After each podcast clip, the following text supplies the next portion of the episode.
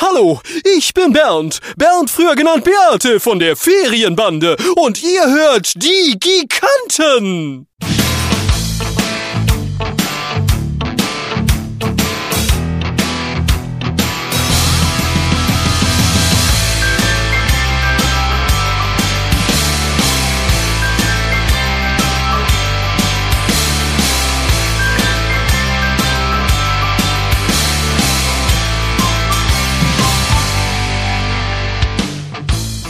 Freunde, wir sind wieder da. Herzlich willkommen bei den Giganten.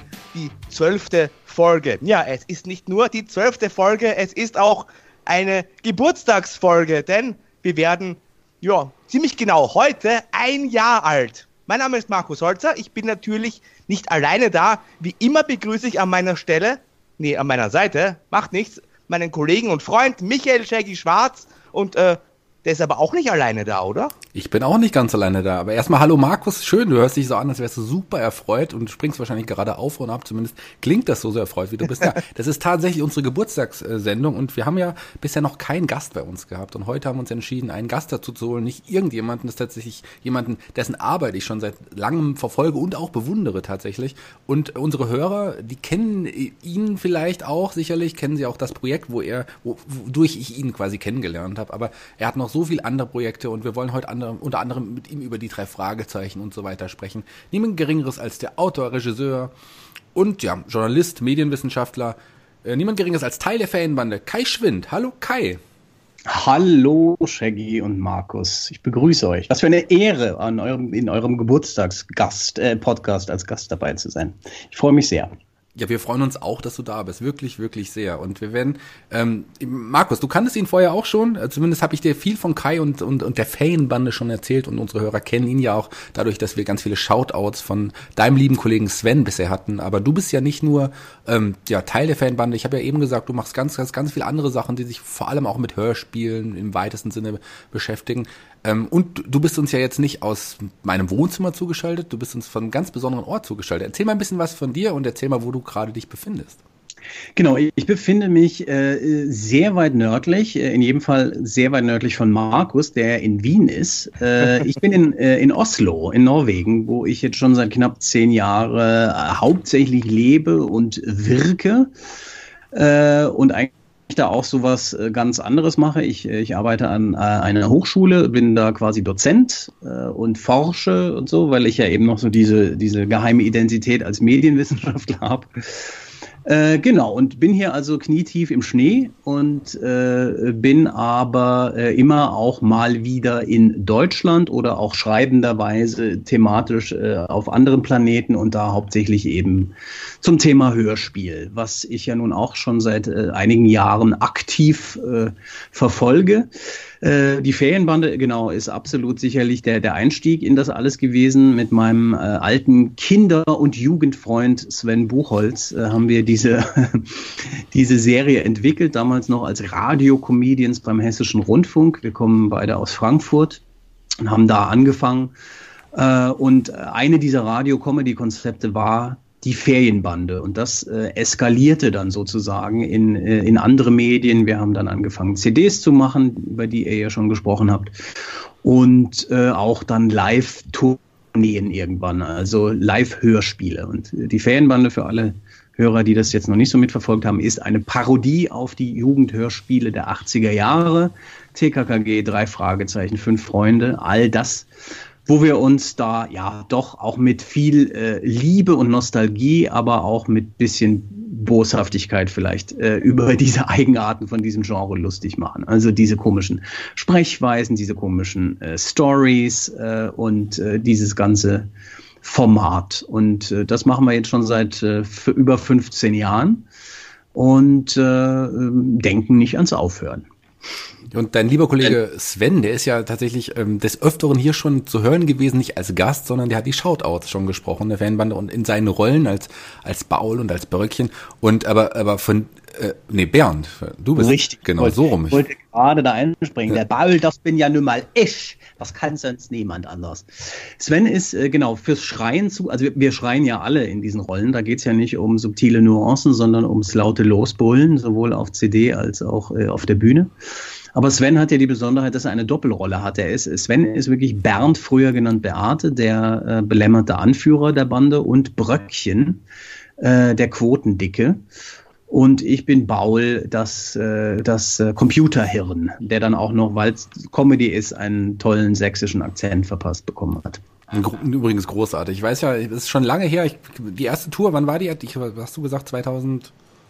Die erste Tour war 2005. Also wir haben eine kleine erste Tour, das erste Mal live auf der Bühne, mehrmals hintereinander waren wir 2005 und wir haben uns dann, glaube ich, kennengelernt relativ bald 2006 oder 2007, weil du uns ja dann da gebuckt hast in deiner anderen Kapazität. Genau, ich habe euch gebuckt als, als Veranstalter, der ich hier nun mal bin, Konzertveranstalter. Ich habe euch aber vorher tatsächlich schon mal gesehen gehabt. Ich glaube, es war in Marburg. Ich bin mir nicht mehr so ganz sicher. Ja.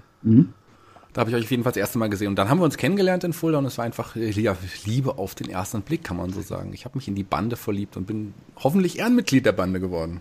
Auf jeden Fall. Wir haben uns ja auch in dich verliebt. Jetzt wird es richtig eklig. Jetzt schmieren wir uns hier Honig um die Bärte. Aber es war tatsächlich so, äh, Shaggy war einer der ersten, der uns quasi regelmäßig gebucht hat und auch, wo eindeutig erkennbar war, dieser Mann kennt sich mit Hörspielen aus und der kriegt unseren Humor ganz genau. Und äh, es war immer grandios, nach Fulda zu kommen, weil da auch irgendwie so hinter den Kulissen alles stimmte. Äh, deswegen, wir waren schon oft äh, bei dir und äh, sind es auch hoffentlich bald wieder. Also ja, Liebe auf den ersten Blick, das unterschreiben wir. Und Ehrenmitgliedschaft sowieso. Vielleicht schaffe ähm, ich es ja tatsächlich mal, eine, Entschuldigung, dass ich den Markus nochmal unterbreche, aber ich will jetzt, vielleicht schaffe ich es ja tatsächlich mal in eine kleine Rolle zur Fan, in die Fanbande Hörspiele, aber das ist ein anderes Thema, worüber ja, wir vielleicht mal ein anderes Mal reden sollten. Aber Markus, du hast eine Frage. Ich habe noch eine Frage zur Ferienbande, da wurde ja auch schon angedeutet, das ist natürlich sehr, sehr schwarzer und sehr erwachsener Humor, der mir persönlich sehr, sehr gut gefällt, muss ich, muss ich sagen, aber hattet ihr denn da heutzutage in, ja, Zeiten wie diesen, wo jeder einen Social Media Account hat oder mehrere schon mal irgendwie Probleme, dass einige Leute diese Art des Humors nicht verstanden haben und sich da irgendwie beleidigt gefühlt haben? Das ist ein super spannendes Thema, weil man ja wirklich in den letzten Jahren also ein, ein, ein ethisches Klima äh, hat, äh, was sich ja fast komplett gewendet hat, was da alles so möglich ist im Bereich Satire und Comedy und alles ist so politisch korrekt, dass es wirklich äh, teilweise kritisch ist. Und die Fanbande, wie gesagt, jetzt 15 Jahre alt, im Prinzip genau an diesem Übergang entstanden ist, bevor also Internet und vor allem soziale Medien äh, so präsent wurden. Äh, wir haben früher mal so Zuschriften bekommen, noch klassisch äh, per Mail irgendwie, dass irgendjemand sich aufgeregt hat über was. Ich erinnere mich äh, an eine Diskussion über den Tierarzt Dr. Mengele in Folge 1. Das war jemanden sehr, sehr sauer aufgestoßen. Äh, ansonsten hielt sich das aber in Grenzen. Wir haben jetzt äh, neulich mal, erinnere mich, bei der letzten Tour ist mal jemand gegangen äh, während der Vorstellung und hat das danach bei Facebook äh, auch beschrieben, dass das also ganz unterirdisch war und dass man sich äh, lustig macht über äh, syrische Flüchtlinge und äh, Minderheiten und sowas. Das war dann explizit auf Kommissar Tappert äh, abzielend. Äh, eine Figur, die wir immer dabei haben, äh, wo Sinn und Zweck ist, so politisch unkorrekt wie möglich zu sein. Und das, sowas freut uns dann eigentlich mehr. Also da, da wundert man sich dann zwar, ob die mal vorher ins Programm geguckt haben, auf was für eine Veranstaltung sie da eigentlich gehen. Aber so ein Walkout ist natürlich eigentlich ein Knaller. Äh, das ist ja toll, wenn man jemanden wirklich so trifft, dass man es nicht mehr aushält und gehen muss im Protest und danach noch einen bösen Kommentar ablässt. Aber ansonsten äh, ähm, kriegen die Leute uns, man darf wirklich sein Publikum da nicht unterschätzen, äh, die verstehen das alle sehr gut und wir haben auch sonst keinerlei Shitstorms in den sozialen Medien zu bestehen. Ähm, das funktioniert schon ganz gut. Klar ist es auch eine, eine, ja, eine Persiflage auf die Jugendhörspiele, wie wir gesagt haben. Aber eigentlich ist es doch eine liebevolle Hommage, wenn man so will. Eigentlich ihr seid ja alles auch Fans. Ihr seid, du bist auch ein Kassettenkind gewesen, Kai? Äh, total, auf jeden Fall. Also wir kommen ja alle daher. Wir sind alle Kassettenkinder, wir sind alle mit diesen Jugendhörspielen aufgewachsen und äh, das muss man meines Erachtens auch sein, um eine Parodie auf die Art und Weise machen zu können. Wenn man sich nur so quasi von oben herab lustig macht, dann funktioniert das nicht. Wir finden ja dieses, dieses Format und dieses Genre und diese Erzählweise auch total toll. Äh, nur ähm, deswegen ist es eine, eine, Mischung aus Hommage und Persiflage und Parodie. Aber es gibt da eben auch immer Sachen, die man auch wirklich äh, parodieren kann. Und äh, das werden auch alle Beteiligten an den Originalhörspielen einem versichern, dass es da viel gibt, äh, wo man sehr selbstironisch sein muss, äh, wie man, was man da für Rollen performt und was für Stories es da gibt. Und apropos politisch unkorrekt, also wenn man sich mal so eine frühe TKKG-Folgen anhört, dann schlackert man da mit den Ohren, was da behauptet und gesagt wird. Und das wäre nun wirklich heutzutage wirklich nicht mehr möglich. Und die Fanbande kommentiert ja genau das mit dem Humor. Also wir, wir gehen, wir hauen genau in diese Kerbe, äh, dass wir uns lustig machen über dieses, ähm, dieses Missverhältnis, dass da so eine unschuldige, heile Kinderwelt präsentiert wird, aber es äh, wird verbal und auch thematisch gibt es quasi keine Schleusen, äh, keine, kein Halten mehr. Äh, das, das ist der Gag und das kriegen auch äh, die meisten Fans äh, sofort und es ist ja immer ganz schlimm, wenn man das dann erklären muss. Aber das müssen wir Gott sei Dank nicht. Es gibt ja zahlreiche Fans, auch unter ja, prominenten Sprechern auch, aber da kommen wir gleich nochmal dazu. Ihr habt ja auch prominente Gastsprecher gehabt. Aber ich möchte gerne nochmal ganz kurz ähm, auf nochmal zurückkommen zum, zum An-Ursprung. Also es fing als reine Radiokammer an bei, bei UFM, da habe ich es tatsächlich auch schon gehört. Ähm, mhm. Klar, als, als Hesse hört man, kann man, hört man auch ein bisschen UFM manchmal und da ist es mir schon aufgefallen. Ab da war ich tatsächlich Fan. Aber wie kam dann eigentlich der Schritt, tatsächlich Hörspiele daraus zu entwickeln? Ich meine, das äh, war ja auch sicherlich noch eine finanzielle Überlegung. Ja, du, das war eigentlich, wir, waren da so, wie sagt man, den Wald vor lauter Bäumen nicht sehen eigentlich. Äh, also wir haben einfach diese Radiocomedy gemacht und haben, haben gedacht, super, wir machen jetzt mal so ein Special, was das läuft dann so im Sommerprogramm äh, bei UFM und dann freuen wir uns.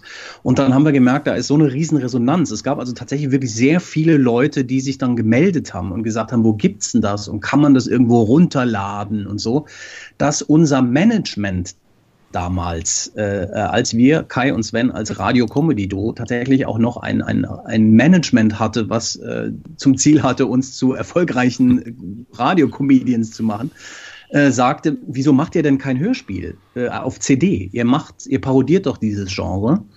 Ähm, macht doch mal, bringt doch eine CD raus. Und dann haben wir gesagt, ja, natürlich, klar, das müssen wir machen. Wir machen jetzt eine CD äh, eine lang, ein langen Hörspiel, also eine komplett lange Geschichte. Und wenn wir schon dabei sind, dann äh, versuchen wir auch Gastsprecher zu kriegen, also bekannte Stimmen aus der Hörspielwelt. Und so fing das Ganze an. Und das war die Ferienbande und die entsetzlichen Ferien aus dem Jahr 2003. Aber wie haben sich denn am Anfang, ich meine, das waren Kai, äh, Kai, Sven, Kai und Sven, aber wie kam dann Chris Peters als Babsi und auch Matthias Keller, wie kamen die denn hinzu? Kanntet ihr die vorher schon?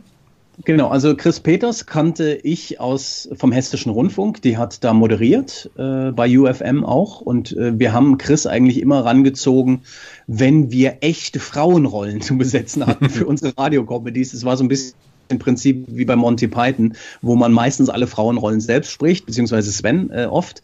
Äh, und dann braucht man aber ab und zu mal wirklich echte weibliche Sprecher, da, sonst funktioniert der, der, jeweilige Gag nicht. Äh, und da haben wir Chris kennengelernt und haben irgendwie gemerkt, dass wir da sehr auf einer Wellenlänge sind und haben ihr quasi dann die Babsi auf den Leib geschrieben, weil klar war, so, das, das muss jemand machen, der tatsächlich eine Vagina hat und äh, entsprechende Stimmbänder. Und äh, das war dann Chris. Äh, und deswegen war die von Anfang an dabei. Und Matthias haben wir im Prinzip über, über die Bandenarbeit dann kennengelernt. Und meine geschätzte Co-Autorin Katrin Wiegand, mit der ich ja die ganzen äh, Ferienbande-Fälle schreibe und die ganzen Geschichten und die mit uns damals auch die ganze Radiocomedy schon geschrieben hat, die kannte Matthias Kellers grandiose A Cappella-Band, die U-Bahn-Kontrolleure in tiefgefrorenen Frauenkleidern äh, die hier vor allem im Hessischen äh, viele, viele Jahre sehr erfolgreich auf den Bühnen unterwegs waren. Und hat Matthias von der Ferienbande erzählt und hat ihm das gezeigt. Und dabei kam dann raus, dass auch Matthias ein absolutes Kassettenkind ist, ein riesen Hörspielfan. Und äh, gesagt hat, da mache ich gerne mit. Und dann haben wir gesagt, ja, wie geil, äh, wir brauchen für dieses Langhörspiel dann einen echten äh, Erzähler, das ist Matthias. Und äh, dann haben wir bei der ersten CD mit ihm diese Aufnahmen gemacht und im Prinzip in einer Art Outtake beim Rumblödeln im Studio ist Kommissar Tappert entstanden, weil Matthias da seine Derrick-Parodie äh, zum Besten gab und wir wirklich auf dem Boden gelegen haben vor Lachen, weil das so geil war und haben gesagt, die, diese Rolle muss, wir müssen da was draus machen. Wir machen jetzt so einen Kommissar, der im Prinzip wie Derrick klingt, aber äh, noch irgendwie so eine komische andere ist, der die politisch unkorrekteste Figur aller Zeiten wird. Und so war Kommissar Tappert geboren. Und dann war Matthias auch ein, ein wirklich entscheidender Geburtshelfer für unsere Live-Shows, weil er natürlich diese ganze Bühnenerfahrung schon hatte und uns dann äh, sehr souverän begleitet hat äh, auf der Bühne und eigentlich dann auch von Anfang an dabei war als Live-Erzähler und Live-Kommissar äh, Tappert. Und so kam das Team dann zusammen. Äh, und seitdem sind wir, ja, die Ferienbande. Ferienbande. Matthias, großartiger Sprecher auch. Und die U-Bahn-Kontrolleure sind ja auch des Öfteren schon in Fulda gewesen. Jetzt auch erst im Dezember. Die gibt's ja, die sind ja nicht mehr Vollzeit zusammen, aber ab und an sie, trifft man sie noch mal, gerade im hessischen Raum sind sie noch ein bisschen unterwegs um die Weihnachtszeit herum. Ähm, die, und von ihm solche ganz, ganz liebe Grüße auch sagen. Und Matthias hat auch für meine Kleinkunstskala übrigens, da habe ich seine Stimme auch zweckentfremdet, mein Intro eingesprochen. Also auch da äh, wieder der Querverweis zu der Ursprung aus der Ferienbande, witzigerweise. Und Katrin Wiegand, die hast du gerade angesprochen, deine Co-Autorin, eine ganz, ganz äh, tolle Person, eine der nettesten Menschen, die ich, glaube ich, tatsächlich über mein äh, Veranstalter-Dasein kennengelernt habe. Also Katrin freue ich mich immer wirklich auch sehr, wenn ich die sehe. Ganz liebe Frau.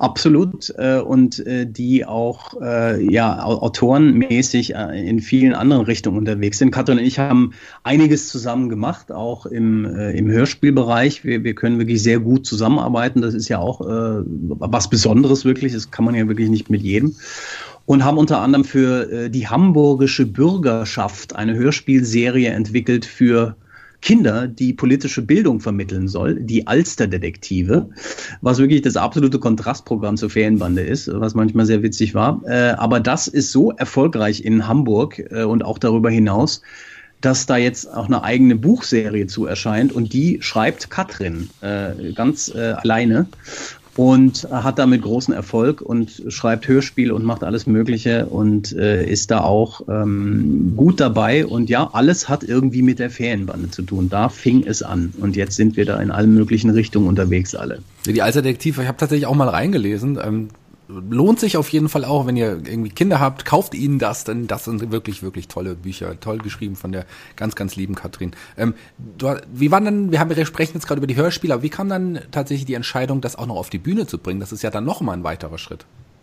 Mhm, genau, und da haben wir auch sehr viel Schiss gehabt vorher erst. Eigentlich war es so eine klassische Schnapsidee zum, zum Release unserer zweiten CD. Das war irgendwann 2005, äh, die Fernbande und das Folge Meine Phantom. Und da haben wir gesagt, komm, wir machen jetzt eine richtige Release-Party. Äh, das machen wir in einem Club in der Nähe äh, von Frankfurt in Hanau im Culture Club. Liebe Grüße nach Hanau. Ähm, und äh, dann haben wir gesagt, irgendwas Besonderes müssen wir da doch machen. Und dann kamen wir auf die Idee, und haben gesagt, Mensch, guck mal, es gibt doch im Moment mehr und mehr solche Live-Hörspiele. Die drei Fragezeichen machen doch sowas und äh, Olli Rohrbeck in, in Berlin irgendwie, komm, wir machen auch sowas. Und machen eine eigene kleine Geschichte, so 45 Minuten, die Ferienbande live auf der Bühne und äh, das haben wir dann gemacht und geprobt und waren furchtbar aufgeregt. Und da war es dann aber äh, geschehen um uns, weil es einfach so krass Spaß gemacht hat und wir gemerkt haben, das ist ja nochmal eine ganz eigene Drehung von dem Ganzen. Man kann ja da das auch nochmal parodieren, also ein Live-Hörspiel an sich, dass also diese Sprecher, die da auf der Bühne stehen, ganz anders aussehen als die Rollen, die sie sprechen, dass man unheimlich viele Gags mit so einem Geräuschemacher machen kann, äh, ganz viel Meta-Humor und nebenbei aber auch unseren eigenen komischen Stil weiterentwickeln. Deswegen haben wir dann gesagt, das machen wir und haben dann äh, im Prinzip da angefangen, dann unsere Touren zu bucken und dann eine richtige abendfüllende Show zu schreiben. Und ja, seitdem gibt es äh, drei, glaube ich, wenn ich nicht falsch liege, volle Programme, mit denen wir getourt sind, quer durch die Lande und sehr cool auch zu sehen, dass es sozusagen äh, dann da auch eine echte Fangemeinde gibt. Also dass, äh, dass da immer mehr Leute kommen und äh, explizit Bock auf diese Live-Shows von uns haben. Ja, mit drei Programmen liegst du, liegst du richtig. Zumindest habe ich drei Programme von euch schon gesehen und die halt auch mehrfach. Ähm, ja, genau, ja, stimmt. Du bist drei, ja wirklich Hardcore-Fan. Du kriegst ja wirklich nicht genug. Das ist eigentlich schon ein Fall für einen Therapeuten, aber ja, das äh, diskutieren wir ein andermal. Das ist möglicherweise ein bisschen so. Ich, ich komme ja nicht nur immer nach Fulda, sondern ich komme ja dann auch immer mal euch auch mal besuchen. Denn so als, nur als Gast ist es nochmal anders, als wenn ich jetzt tatsächlich auch noch Veranstalter bin. Aber tatsächlich besprechen wir es doch einfach direkt an. Ja, eine neue Tour steht an der Ferienbande im nächsten Jahr, im Jahr 2020. Und auch da werdet ihr tatsächlich unter anderem nach Fulda kommen. Wie weit seid ihr denn da in den Planungen bisher? Genau, also da äh, sind wir im Prinzip jetzt gerade dabei anzufangen zu entwickeln, in welche Richtung das gehen soll, äh, beziehungsweise das wissen wir schon. Äh, diesmal wollen wir die Ferienbande äh, in den Weltraum schicken, äh, was auch so ein kleiner Meta-Gag ist. Es gibt äh, eine Drei-Fragezeichen-Folge, die Gleiches versucht hat, die drei Fragezeichen mal in den Weltraum zu schicken und die ist unter unter Fans sehr verpönt äh, oder beliebt, je nachdem, wo man steht, weil es so ein bisschen äh, ne, dieses klassische Prinzip, Prinzip ist, wenn eine Serie über den Hai springt, wie es im Englischen heißt, to jump the shark.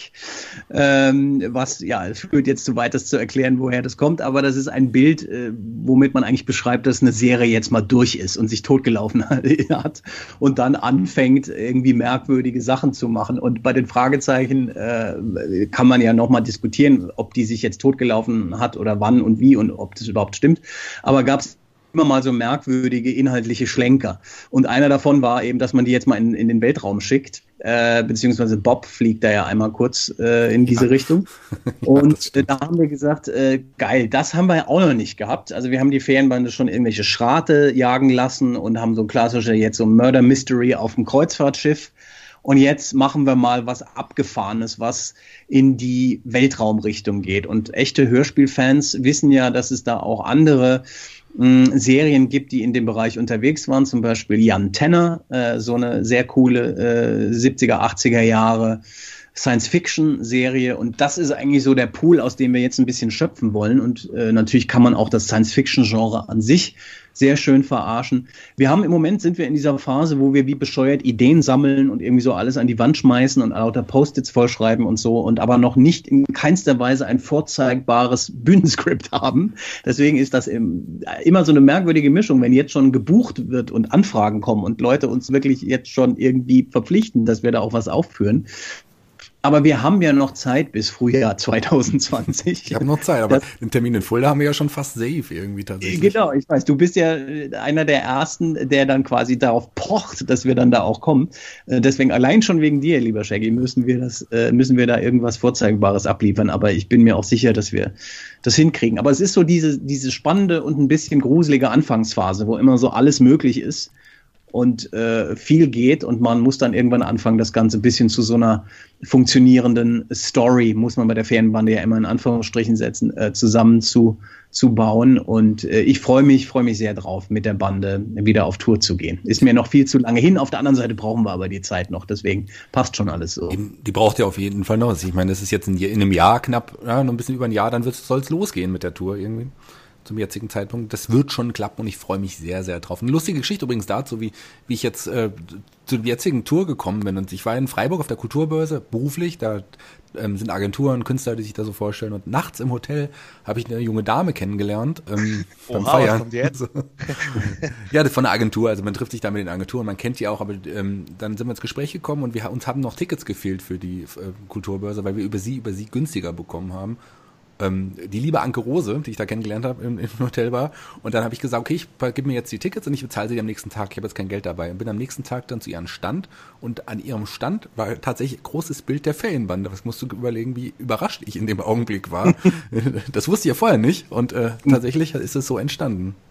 Ja, das ist ja wunderbar, denn mit Anke Rose verbindet uns ja eine lange Geschichte. Anke war jahrelang quasi Programmverantwortliche äh, beim Label Wortart, wo wir mit unseren CDs zu Hause sind, also ein kleines, aber feines, tolles Comedy- und Hörspiel-Label aus Köln, wo wir unsere Heimat haben und haben seitdem ein ganz tolles Verhältnis mit, mit Anke. Und Anke hat sich jetzt äh, vor einiger Zeit selbstständig gemacht als äh, mit einer eigenen Künstleragentur. Und wir haben uns jetzt da verbandelt und Anke bucht uns jetzt quasi, beziehungsweise vertritt uns äh, in diesem ganzen Toursegment und wir freuen uns tierisch mit ihr zusammenzuarbeiten. Und offensichtlich, wie man dann so hört, über so viele lustige Kanäle, macht sie schon einen tollen Job und preist uns auf irgendwelchen Messen an und Menschen entdecken uns da äh, und äh, wollen uns gerne buchen für die nächste Tour. Deswegen freuen wir uns da sehr und hoffentlich kommt Anke dann auch mit nach Fulda. Das wäre ja was. Oh, das würde mich freuen. Das, das wäre auf jeden mhm. Fall schön. Anke, du bist herzlich eingeladen. Wenn wir auch übrigens einladen würden, ich habe das mit Markus mhm. noch nicht abgesprochen, aber ich glaube, wenn es soweit ist, verlosen wir hier bei den Giganten auf jeden Fall ein, zwei Tickets für den Stop in Fulda. Das machen wir definitiv. Ähm, du hast gerade nochmal die, wir lassen uns nochmal ganz kurz auf die Hörspiele nochmal zu sprechen kommen. Jetzt die Tour angesprochen. Mit einem hat es angefangen. Mittlerweile sind es mit den Live-CDs tatsächlich elf äh, Alben, elf äh, mal elf Abenteuer mit der Fanbande. Habt ihr am Anfang gedacht, dass es sich so entwickelt? Überhaupt nicht. Äh, ich muss ganz ehrlich sagen, und ich glaube, Sven geht es ähnlich, dass wir eigentlich jedes Mal nach jeder CD dachten, so, das war's jetzt auch. Äh, man kann das ja, wir, wir können das ja nicht jetzt ad absurdum führen, dieses Serienprinzip, über das wir uns eigentlich auch lustig machen, dass da immer wieder die gleichen Sachen passieren. Und dann äh, gab es aber immer wieder einen, so einen neuen Dreh thematisch, wo wir dachten, ach geil, das müssen wir nochmal machen und sowas könnte man nochmal und, und die Leute wollen wir gern nochmal dabei haben und so. Und dann haben wir uns ja ein bisschen so ein Ei gelegt mit diesem Dreiteiler. Das war dann auch eine Idee. Wir gesagt haben, wir erzählen jetzt mal eine Geschichte äh, auf drei Teile verteilt. Und damit war dann klar, naja, jetzt müssen wir auch diese ganzen Fortsetzungen machen. Und so äh, waren dann plötzlich 15 Jahre rum. wir lassen uns ja immer gut Zeit zwischen den CDs, das muss man ja sagen. Wir versuchen das ja nicht so rauszuballern wie irgendwie äh, die großen äh, Europa-Hörspiele oder andere, wo irgendwie regelmäßig was kommt.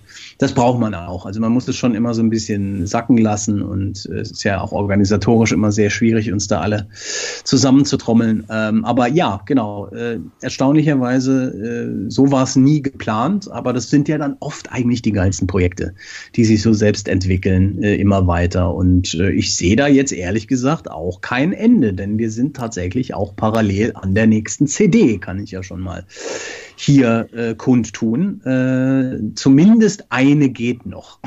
Mindestens, sehr gut. Wie gesagt, ich habe ja Interesse bekundet, meine Minirolle sprechen zu dürfen, wenn ja, das irgendwann mal passt.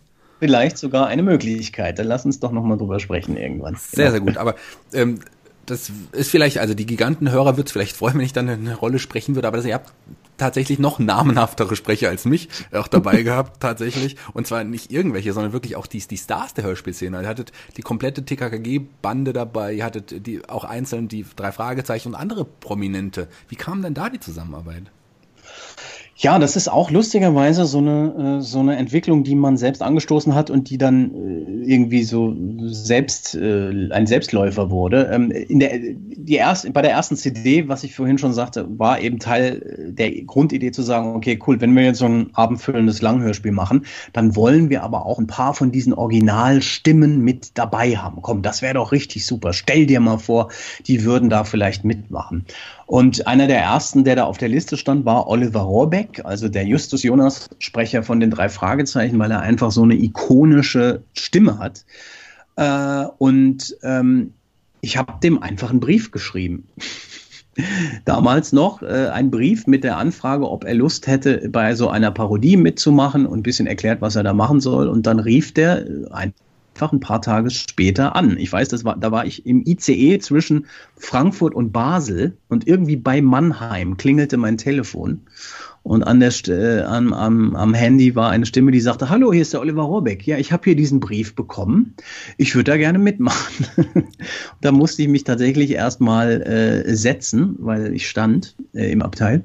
ähm, und dann, äh, genau, hatten wir Oliver Rohrbeck mit dabei und ähm, wir wollten auch sehr gerne eine andere bekannte Stimme haben, nämlich Lutz Mackenzie. Den kennt man vom Namen vielleicht nicht so gut, aber von der Stimme auf jeden Fall. Das ist nämlich der Erzähler der fünf Freunde äh, und eine, eine wirklich sehr, sehr, sehr bekannte Stimme. Geht man noch weiter zurück, so, dann war er der Bob bei der Sesamstraße, also dieser Mensch, der immer da mit Grobi und den sprach. Ganz bekannte Synchronstimme, ganz bekannter Erzähler. Und für den haben wir ja so eine Rolle auf den Leib geschrieben, die er ja selbst ist. Also bei der Ferienbande, bei dem ersten Abenteuer spielt er sich selbst. Lutz Mackenzie, der am Anfang von unserem Erzähler abgelöst wird, obwohl er eigentlich ja alle Jugendhörspiele spricht, wird dann aber aus dem Studio geschmissen und hat dann aber am Ende einen großen Auftritt, weil er die Ferienbande aus der Bredouille haut und quasi alle rettet. Und das war wirklich dann so eine Initialzündung. Da sind wir nach Hamburg gefahren, haben das äh, im Studio aufgenommen, im Studio von Konrad Halver.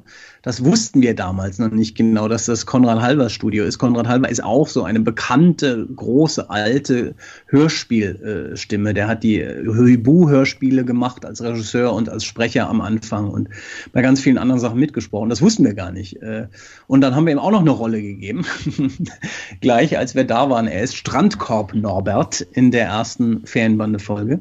Und dann standen wir quasi mit Konrad Halver und Lutz Mackenzie im, im Studio in Hamburg und konnten es einfach nicht fassen, dass diese Leute äh, tatsächlich mit dabei sind. Es ist ja auch das Besondere. Ihr, ihr als Hörspielfans könnt es ja wahrscheinlich auch nachvollziehen, dass man, dass das so was My Mystisches hat. Diese Stimmen, die man so aus der Kindheit kennt und wo man eigentlich gar nicht genau weiß, sind, gibt's die eigentlich wirklich, diese Leute und leben die noch? Und bei Olli Rohrbeck war das auch immer so eine, ich habe das immer mit diesem Namen verbunden. Man hat dann immer so im, im, im Booklet gelesen, Justus Jonas Oliver Rohrbeck. Dieser Name hatte sich irgendwie so eingebrannt, ohne dass man irgendwas wusste über diese Person. Und deswegen ist das schon ein sehr surreales Erlebnis gewesen, so am Anfang diese Leute dann da persönlich vor sich zu haben und mit denen zu sprechen. Und dann sitzt man da in der Aufnahmeregie und dann lesen die die Texte, die man selbst geschrieben hat. Und das ist also nach wie vor eigentlich so ein Gänsehautmoment. Und diese erste Folge war dann tatsächlich so eine Initialzündung. Also die kam so gut an in diesem nerdigen Segment der Hörspielfans und dann auch noch der Hörspielfans, die Bock auf Parodien haben. Und aber auch in der Branche, also bei Sprechern und in der Hörspielszene, haben wir da so ein bisschen Wirbel gemacht. Und dann war es tatsächlich so, dass sich Leute bei uns gemeldet haben. Also wir haben ja auch Comedians dabei gehabt, wie Hennes Bender oder Johann König in den ersten Folgen. Und Johann König zum Beispiel hat also sich gemeldet bei uns, hat gefragt, er hat hier die erste CD, er findet es so toll, wenn wir da noch eine machen, er wird da gerne mitmachen. Und so äh, war das dann so ein Selbstläufer und so war es dann auch immer leichter, diese bekannten Stimmen dazu zu äh, kriegen. Was für uns dann auch noch wichtig war, war der Kontakt zur Heike Dine Körting, also der äh, Regisseurin der Europa-Hörspiele, die, die, die Märchenkönigin äh, der Hörspiele oder wie, sie, wie man sie mal genannt hat, die also in Hamburg in einer Villa thront und da immer noch die Hörspiele aufnimmt, äh, bis heute, drei Fragezeichen TKKG ähm, mit der wir über andere äh, Wege Kontakt hatten und die uns dann kannte und die das dann auch möglich gemacht hat, dass wir zum Beispiel äh, bei dem letzten Dreiteiler, bei der ersten Folge am Anfang die komplette TKKG-Gang dabei hatten, die sich also selbst spielt und da ermordet wird grausam. Spoiler, Spoiler-Alarm, aber. Ich will leider verraten, aber das ist ja der Auftakt der, der, der Folge, also das geht schon.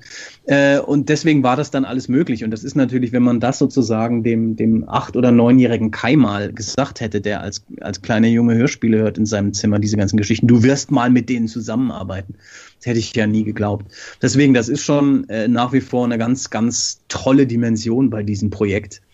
Äh, und wir sind jetzt eigentlich fast an so einem Punkt, wo, wo es kaum noch Gastsprecher gibt, äh, die wir noch gerne dabei erhalten wollen, weil wir fast alle schon hatten irgendwie. Natürlich gibt es immer schon äh, immer noch Leute, auf die man irgendwie Bock hat, aber äh, das ist schon auch toll, wenn man sich diese elf äh, Alben anguckt und dann sieht, wer da alles dabei ist. Das, das, da bin ich wirklich sehr stolz drauf. Bevor wir jetzt eigentlich endlich auch zu den drei Fragezeichen kommen, das heißt ja ein drei Fragezeichen Podcast mit Kai Schwind als Gast, aber habe ich noch eine kleine Frage, weil ich finde es super interessant. Du hast Hennis Bender gerade angesprochen. Ähm, der war tatsächlich auch jetzt vor zwei Wochen in Fulda zu Gast und wir haben über, über die Fanbande auch geredet. Auch ganz liebe Grüße, soll ich dir auch sagen, von lieben Hennis Bender. Ähm, das Witzige ist eigentlich keine Frage, sondern, sondern eine Aussage. Meine Freundin, meiner Freundin, die ist ja auch Fanbande-Fan geworden durch mich logischerweise. Der habe ich gesagt, ja, der Hennis Bender ist da. Ähm, und den kannte sie als Kabarettist gar nicht. Das erste, was sie sagte, oh, das ist doch der kleine, dicke Asthmatiker, Asthmatiker-Junge aus der Fanbande. Das heißt, sie kennt ihn nicht als Kabarettist oder Comedian, sie kennt ihn tatsächlich als, als, als Gastsprecher bei der Fanbande. So soll es doch bitte sein. Und äh, genau, ja, Hennes hat uns auch wirklich von Anfang an sehr unterstützt. Zum einen mit dieser tollen Gastrolle, wo wir ihn immer zum Hyperventilieren im Studio gebracht haben. Das ist sehr un undankbar, Asthmatiker zu spielen. Und wahrscheinlich auch politisch unkorrekt heutzutage. Aber er hat uns auch ähm, bei den Live-Shows unterstützt. Er war mit uns live auf der Bühne. Äh, zweimal. Und äh, das war, war auch immer sehr, sehr toll. Äh, liebe Grüße zurück an den lieben Hennes. Sehr schön. Dem Hennes habe ich auch die Giganten empfohlen. Der hört da mit Sicherheit jetzt auch gerade rein. Ähm, du hast jetzt, du hast gesagt, was das für ein besonderer Moment ist, dann mit ja Leuten, die man aus seiner Kindheit kennt, dann die dann persönlich zu sehen und da zu stehen. Mir ging es ja tatsächlich vor ein paar Wochen auch so. Ich war ja bei der Record Release Party der drei Fragezeichen und ich bin ja auch, auch mit den drei Fragezeichen aufgewachsen. Übrigens habe ich eine Gästeliste über die Johanna Steiner bekommen, die ich ja auch durch euch kenn kennengelernt habe, die mit euch auf Tour war damals bei der, von der Lauscher Die hat mich auf die Gästeliste gesetzt und so war ich umsonst bei der Record Release Party und dem Mitmachhörspiel und wurde tatsächlich von Oliver Robeck höchstpersönlich noch ausgewählt, den Inspektor Cotta zu sprechen dann später. Das war echt auch ein ganz, ganz besonderer Moment für, für Moment für mich. Ich bin selten aufgeregt, aber da war ich wirklich so, so ein bisschen aufgeregt. Also das war schon wirklich toll, da mit ihm auf der Bühne zu stehen vor 700 Leuten. Das war toll. Das kann ich mir gut vorstellen. Und da frage ich mich eigentlich, was du für Beruhigungsmittel genommen hast, weil das, ich weiß ja, was du für ein Hörspielfan bist. Das kann ich mir gut vorstellen. Hast du da überhaupt was rausbekommen oder war es so peinliches, kieksiges Stottern am Anfang? Ja, dadurch, ich bin ja inzwischen wirklich Bühnenarbeit auch gewöhnt und äh, ich habe irgend, so weiß ich nicht, durch irgendeinen Grund bin ich tatsächlich fast eigentlich nie nervös. Ich weiß auch nicht warum und äh, da war ich nur ein bisschen aufgeregt, aber so eher so erfreudig aufgeregt irgendwie. Also das äh, hatte keine Angst, aber es war wirklich ein besonderer Moment. Also ich, es war, ich hatte mehr Gänsehaut, als ich jemals zuvor hatte in den letzten Jahren zumindest. Ähm, wie, lass uns jetzt mal auf die wirklich, wir kommen, lass uns später nochmal über deine anderen Projekte reden, weil da sind noch ein paar andere Projekte, interessante Projekte dabei, die absolut empfehlenswert sind. Aber lass uns doch mal zu den drei Fragezeichen kommen. Ich glaube, Markus hat da auch noch, möchte auch noch gern was zu den drei Fragezeichen sagen. Wie war denn, die Fakten und sowas haben wir in einer unserer letzten Folgen schon mal besprochen. Also wir, wir, wir kennen das alles, vielleicht werden ein bisschen das nochmal anreißen, aber mir geht es hauptsächlich um die persönlichen Erfahrungen. Wie war deine erste Berührung? Wie bist du zu den drei Fragezeichen gekommen? Was war so dein Empfinden als Kind? Als Kind, okay. Ähm, ich weiß es noch ziemlich genau. Ich war acht Jahre alt, als ich die drei Fragezeichen entdeckt habe. Ich bin, äh, meine Einstiegsdroge waren die fünf Freunde, die habe ich irgendwie gehört, äh, schon als ich so irgendwie fünf, sechs war. Äh, und die drei Fragezeichen äh, waren mir am Anfang immer eine Spur zu hart. Ich habe den Fluch des Rubins als erstes drei Fragezeichen-Hörspiel jemals gehört. Und das war immer schon so grenzwertig. Das war irgendwie eine Ansage äh, bei den drei Fragezeichen. Da war es, da war die Musik gruseliger, äh, da passierten akustische Sachen, wo man sich tatsächlich manchmal richtig erschreckt hat. Das war nicht so gemütlich wie bei den fünf Freunden, wo man immer irgendwie mit Picknick und Timmy, der immer gleich klingt, am Strand unterwegs war, sondern das war schon was anderes. Und dann kam die Folge, die drei Fragezeichen und der Zauberspiegel, die bis heute für mich eine meiner Lieblingsfolgen ist äh, die, die mir wirklich wirklich Angst gemacht hat als Kind. Äh, es gibt diese Stelle, geht da also um diesen großen Spiegel, wo angeblich immer eine Fratze hervorschaut und eine reiche, exzentrische Dame beauftragt, die drei Fragezeichen da mal rauszufinden, was da los ist. Und da gibt es eine ganz tolle Szene, wo sie im Treppenhaus sitzen und warten, bis da was passiert. Es ist Gewitter draußen, im Hintergrund läuft so ein Fernseher, den man hört und sie sitzen da auf der Treppe und warten und plötzlich erscheint in diesem Spiegel dieses Gesicht. Und das war eine Stelle, wo ich es oft nicht gepackt habe, das abends beim Einschlafen zu hören, sondern immer ausmachen musste, weil es mich so gegruselt hat. Und das war mein Einstieg zu den drei Fragezeichen, äh, wo ich dann immer mal wieder äh, meine Eltern gefragt habe, ob ich nochmal eine neue Folge bekommen kann. Ich hatte aber tatsächlich gar nicht so viele unterschiedliche drei Fragezeichen Folgen am Anfang. Das waren nur so eine Handvoll äh, und das ist ja eh so ein Zeichen dieser dieser Kassettenkinderexistenz, dass man äh, eigentlich das gleiche Hörspiel oft hört und sich das dann so einbrennt äh, in in diese Erinnerung, äh, dass man die bis heute ja auswendig mitsprechen kann und nicht nur die äh, die Dialoge, sondern was ich so interessant finde, dass man eben auch Geräusche oder Musikübergänge oder äh, ja andere Sachen aus diesem akustischen Kontext tatsächlich äh, verinnerlicht hat. Und die kommen dann manchmal bei mir so, ich habe das manchmal, das ist wie so Tourette dann so hochkommt, dass ich irgendwie so eine Musikfolge oder also die Art, wie ein Sprecher was betont hat, so im Kopf habe das ist schon ein faszinierendes Ding. Und so ging es mir dann auch äh, bei den drei Fragezeichen. Äh, und dann kam diese ganze Phase so in der Pubertät und auch darüber hinaus, wo Hörspiel an sich auch so ein bisschen weg war. Da hat mich das nicht so interessiert.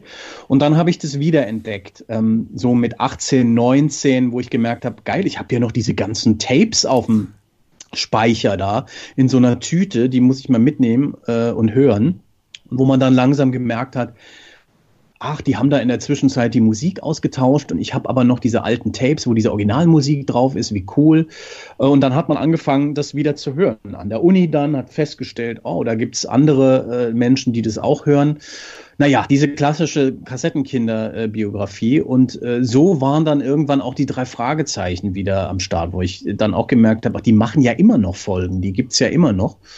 Äh, und dann durchs Internet irgendwann, keine Ahnung, so 99, 2000, 2001 rum, irgendwann dann auch wieder angefangen habe, regelmäßig mal drei Fragezeichen-Folgen zu hören. Äh, und dann äh, war man sozusagen schon in dieser neuen Phase, die ja dann letztendlich auch zur, zur Ferienbande geführt hat, ja? dass wir uns angefangen haben, darüber lustig zu machen. Ja, bei mir war es nicht ganz so tatsächlich, weil ich habe nie aufgehört, die drei Fragezeichen, was meine Lieblingsserie von Anfang an war. Ich hatte fünf Freunde, habe ich erst später so ein bisschen dazu gehört. TKKG war auch nie so ganz mein Fall, aber es waren tatsächlich die drei Fragezeichen, die mich von Anfang an fasziniert haben. Ich weiß noch, ich habe damals in der, ich glaube, es war der zweiten oder dritten Schulklasse von einem Schulkollegen ähm, drei Fragezeichen ausgeliehen bekommen und die habe ihm die dann abgekauft für zwei Mark. fünfzig. Das war tatsächlich die schwarze Katze und die flüsternde Mumie. Das waren meine ersten beiden Folgen und ich war einfach richtig geflasht. Und gerade, du hast gesagt, diese, die neuen Musiken, das, das verändert dann auch schon ein bisschen ein, ein, einiges. Also man hat ja diese Kindheitserinnerung, dieses Gefühl, wenn man, was man als Kind, wenn man die, die gleichen alten Folgen mit der Musik und der Abmischung nochmal so hört, fühlt man sich so ein bisschen die Kindheit versetzt. Das ist auch so das Besondere daran. Markus, jetzt lassen wir dich endlich auch mal wieder zu Wort kommen, Markus. Wie ist es bei euch in Wien gewesen mit den drei Fragezeichen eigentlich? Ja, ja, ähnlich. Also ich kann mich noch erinnern, ich habe damals über meine Schwester zu den drei Fragezeichen gefunden. Die ist sieben Jahre älter und hat immer diese, diese Kassetten ge gehabt und da wollte ich halt immer mithören und das habe ich halt dann mal gemacht und ich war auch sofort begeistert. Also das war tatsächlich auch ähm, ja, genauso wie, wie Kai das gesagt hat, die drei Fragezeichen, die waren irgendwie immer schon so ein bisschen erwachsener, brutaler. Also das war schon so richtiger harter Krimi, sage ich mal, für so Kinderohren. Und das hat man dann wirklich äh, anders wahrgenommen als jetzt so ein Pumuckl-Hörspiel zum Beispiel. Also habe als Kind äh, angefangen, glaube ich, bei mir mit Benjamin Blümchen, diese ganze äh, Kinderschiene. Aber dann so drei Fragezeichen, das war eigentlich dann so ein bisschen, es ging schon in Richtung Mutprobe und da war man dann richtig begeistert und da hat man sich dann auch so ja, etwa gleich erwachsener gefühlt. Das war richtig, richtig cool, wenn man da drei Fragezeichen gehört hat. Und das ist so ein ganz besonderes Erlebnis, was ja, was ich auch bei euch rausgehört habe und was auch immer wieder so, so der Fall ist, dass man da wirklich äh, geprägt wird äh, von diesen Erinnerungen. Das ist ja auch mit ein Grund wahrscheinlich, warum sich das äh, bis heute hält. Also mich würde ja interessieren tatsächlich heutzutage, wie denn die Verteilung ist von äh, erwachsenen Hörern und tatsächlich Kinderhörern beziehungsweise wie viele Erwachsene dann ihren Kindern das quasi dann mitgeben und dann diese Hörspiele heutzutage als richtiges Ritual gemeinsam gehört werden, weil das, das verbindet ja dann auch quasi äh, Kinder mit ihren Eltern, wenn die die gleichen Erlebnisse nochmal äh, wie, wie man selbst durch, durchleben sozusagen, weil die drei Fragezeichen sind ja bis heute die Marke im Hörspiel. Also das hat sich ja die sind ja eher noch größer geworden über die Jahrzehnte. Und das ist ja schon an sich, finde ich das halt unglaublich bemerkenswert. Denn was hat sich denn heutzutage schon so lange gehalten aus, aus deutscher Sicht, sage ich mal? Weil es ist ja im weitesten Sinne doch eine deutsche Serie geworden. Auf, auf jeden Fall, das, das, ist, das sind genau die Punkte, die, die mich da auch faszinieren. Also das mit dem, mit dem Deutschen vielleicht mal zuerst, weil ich ja wirklich seit zehn Jahren eigentlich jetzt hier hauptsächlich in Norwegen lebe. Äh, die denken alle, wir haben sie nicht mehr alle. Wenn ich erzähle, was, was ist da, was Hörspiel für ein Phänomen ist und dann auch diese Live-Hörspiele, da kommen wir auch gleich noch zu, nehme ich an, äh, dass man da also vor Tausenden von Leuten ein Live, ein Kinder-Live-Hörspiel aufführt. Da muss, da braucht man diese, diese Entwicklung, die man eben nur bei uns in Deutschland hatte, die aus unterschiedlichen Gründen eben so, so verlaufen ist, wie sie ist. Und das Zweite ist äh, auch das, was, was du sagst, äh, dass, dass es dieses generationenübergreifende Phänomen mittlerweile ist. Also dass Eltern das an ihre Kinder weitergeben und das gemeinsam hören, äh, was ja auch was ganz Tolles ist, was fast was Anrührendes, dass man da gemeinsam mit in der Familie ähm, Fragezeichen hört zum Einschlafen und das sieht man dann auch im Publikum bei den großen Live-Shows. Da sitzen alle, alle Altersspannen, ja. Also das geht von weit über 50 bis äh, einstellig. Äh, und das ist, ähm, das ist ganz toll. Das ist wirklich was Besonderes. Das ist Wahnsinn. Ne? Ich habe auch viele Leute jetzt gerade in letzter Zeit auch kennengelernt äh, durch die drei Fragezeichen, die die einfach der, denen aufgewachsen sind, für die das ein ganz wichtiger Teil ihrer Kindheit ist. Ähm, ich war jetzt bei der Eiger Rasch Ausstellung, das ist die Cover-Illustratorin, ähm, die jetzt übrigens die Ausstellung war in Fulda und da habe ich zum Beispiel unsere Kollegen vom spezial gelagerten Sonderpodcast dort getroffen. Ganz, ganz tolle, nette Leute, die sich quasi in ihren Podcast, wir haben ja vielseitige Themen, aber äh, die besprechen nur die drei Fragezeichen und das ist ein super interessant gemachter Podcast. Wenn ihr da mal die Gelegenheit habt, hört da da auf jeden Fall mal rein. Liebe Grüße an die Kollegen. Ja, unbedingt. Was, unbedingt. Checken. Check das mal richtig gut. Notiert, deswegen war ich ja, abgelenkt. Spezial gelagerter Sonderpodcast. Sehr, sehr, sehr gut gemacht. Übrigens, die auch jetzt äh, über die ja, Adventstage auch in andere Podcasts besprochen. Die Antenna, wie du besprochen hast, den haben wir übrigens auch schon mal hier äh, bei den mhm. bei den Giganten schon mal dabei gehabt. Aber wir bleiben aber noch bei den drei Fragezeichen. Also wir haben, es sind mittlerweile ja, ich glaube, knapp unter 50 Millionen verkaufte Tonträger. Also 47, 46, ich weiß es nicht ganz genau, um den Dreh, Millionen äh, verkaufte Tonträger. Das ist unglaublich. Äh, goldene Schallplatten, äh, die es immer gab. Die aktuellen Folgen verkaufen sich immer noch gut, sind immer noch in den Charts. Und das ist übrigens auch die einzige Serie, die es immer noch auf MC, auf Musikkassette zu kaufen gibt. Und ich habe sammle die auch weiterhin auf Musikkassette. Alles andere TKG gab es noch lange, aber es gibt sonst nichts mehr auf Musikkassette. Inzwischen kommen Musikalben auch wieder immer mehr auf Kassette tatsächlich. Das ist ein, ein neuer Trend, der auch zu uns überschwappen wird. Aber das ist auch noch so was, so eine Kassette zu haben, das ist auch dieses Gefühl von früher, die Kassette in der Hand und wenn das Band dann draußen ist, das kennt ihr doch sicherlich auch, dass man dann mit dem Stift das irgendwie noch mal reingezogen hat und so. Das war schon was Besonderes einfach. Das macht auch diesen Charme einfach irgendwie aus. Das gehört einfach dazu. Und man setzt sich dann hin. Ich bin jetzt nicht jemand, der das dann nachts gehört hat zum Einschlafen. Auch ich habe das auch einfach tagsüber auch so gehört. Das gehört einfach dazu. Und das ist einfach die drei Fragezeichen, mit denen verbinde ich einfach so viel das, da kommt ganz viel zusammen, genau, genau das, was, was du erwähnst. Also zum einen jetzt auch diese ganzen Retro-Kulturen, was man ja eh hat, ne? also von irgendwie alle hören wieder Vinyl und äh, welche alten Trends und Stilrichtungen und Genres tauchen wieder auf. Da passt das natürlich wie die Faust auf Auge, dass man da auch auf, äh, auf Kassette, auf MC äh, Sachen weiter rausbringt. Ich glaube auch, dass das ähm, noch mehr davon geben wird. Und man hat einfach bei Europa und dann, also bei Sony, äh, sehr gut verstanden, wie man diese Fans und mit diesen Bedürfnissen da abholt, glaube ich, ja. Dass man denen genau das gibt, äh, was, was man, was man da haben will, sowohl von, von der Form und der Verbreitungsart, äh, aber auch inhaltlich, dass das also ein Konzept ist, was im Prinzip äh, so zeitlos ist, konserviert ist. Äh, das, das muss nach gewissen Gesetzen funktionieren und da darf es keine großen Veränderungen geben. Da ist nicht der Raum für Experimente. Die Leute wollen dieses Rezept, dieses Konzept, was sie kennen, seitdem sie Kinder sind. Äh, und deswegen funktioniert es auch noch so gut. Markus, du hast ja, doch, äh, nee, du zuerst. Ich wollte sagen, ja, es ist halt auch so toll, dass man da diese ganzen Stimmen, dass sich die auch nie äh, verändert haben. Also die, die wichtigen Stimmen sind ja alles die Stimmen, die man selber noch von früher kennt. Und das ist, glaube ich, auch ein ganz wichtiges Erfolgsgeheimnis, dass man das so geschafft hat, tatsächlich diese Stimmen auch ja, so langfristig zu binden und dass es da nicht irgendwie ständige Wechsel gab bei den Hauptcharakteren. Dass man, wenn man das anhört, auch sofort eben diese Stimmen im, immer im Kopf hatte und das hat sich auch nie, nie verändert. Genau, das ist auch was Besonderes, glaube ich, dass sie, äh, dass man wahrscheinlich mehr oder weniger eigentlich einem Zufall geschuldet äh, da dran geblieben ist. Und das ist, es gab ja auch eine interessante Phase, wenn man sich die, die Entwicklung der generell der Hörspiele und auch bei den drei Fragezeichen mal anguckt, so Anfang, Mitte der 90er Jahre, wo die Abstände größer wurden und äh, nicht so klar war, ob man da weitermacht mit und es war unklar, ob Hörspiel überhaupt noch funktioniert. Computerspiele haben so irgendwie den Erlebnisraum von Kindern und Jugendlichen übernommen.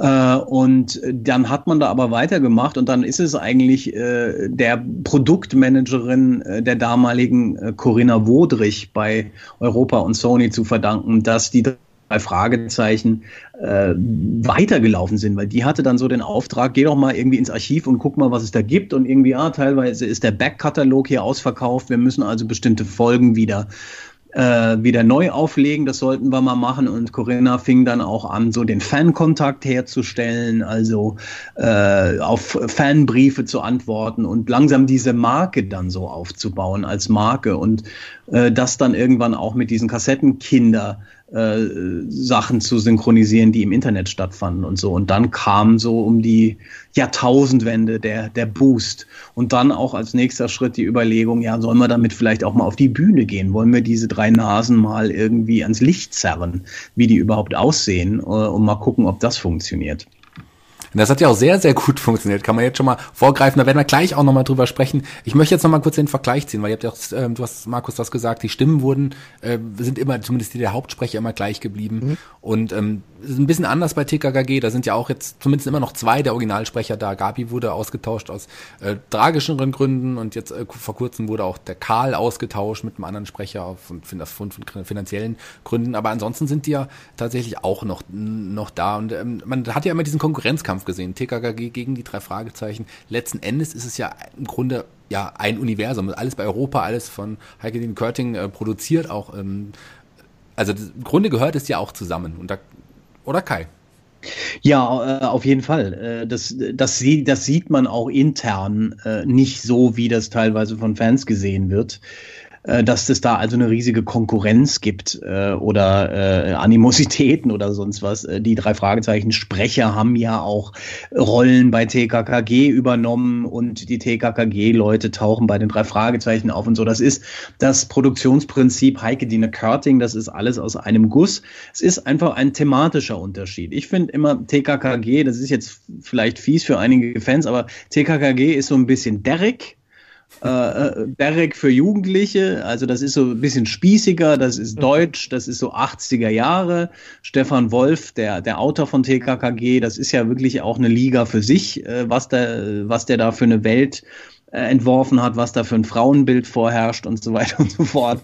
Und die drei Fragezeichen haben einfach so eine, äh, eine, eine amerikanische Coolness von Anfang an gehabt, so gefiltert eben durch dieses äh, Alfred Hitchcock-Label, was da so mit dran hing am Anfang, dass die da in Kalifornien ermitteln und äh, Alfred Hitchcock zur Hand gehen, dass es dieses Mystery-Ding ist, also eher sich so ein bisschen Anleihen bei Sachen wie Twilight Zone oder sowas hat.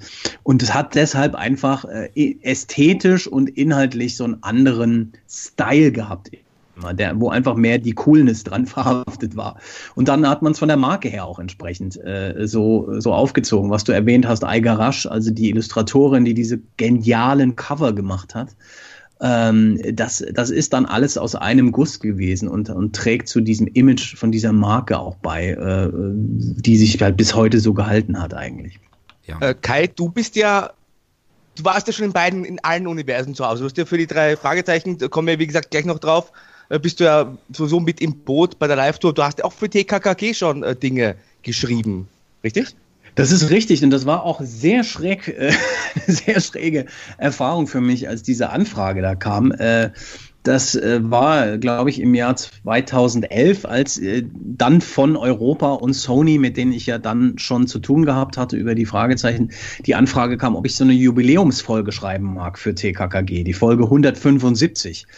Und dann habe ich gesagt, ja, sehr, sehr gerne, wenn ich da äh, so, eine, so eine Art Reprise machen darf, dass die, äh, das TKKG zurück ins Ferienlager muss. Äh, das Ferienlager ist Folge, äh, oh Gott, Folge 9. Folge 9. Folge 9.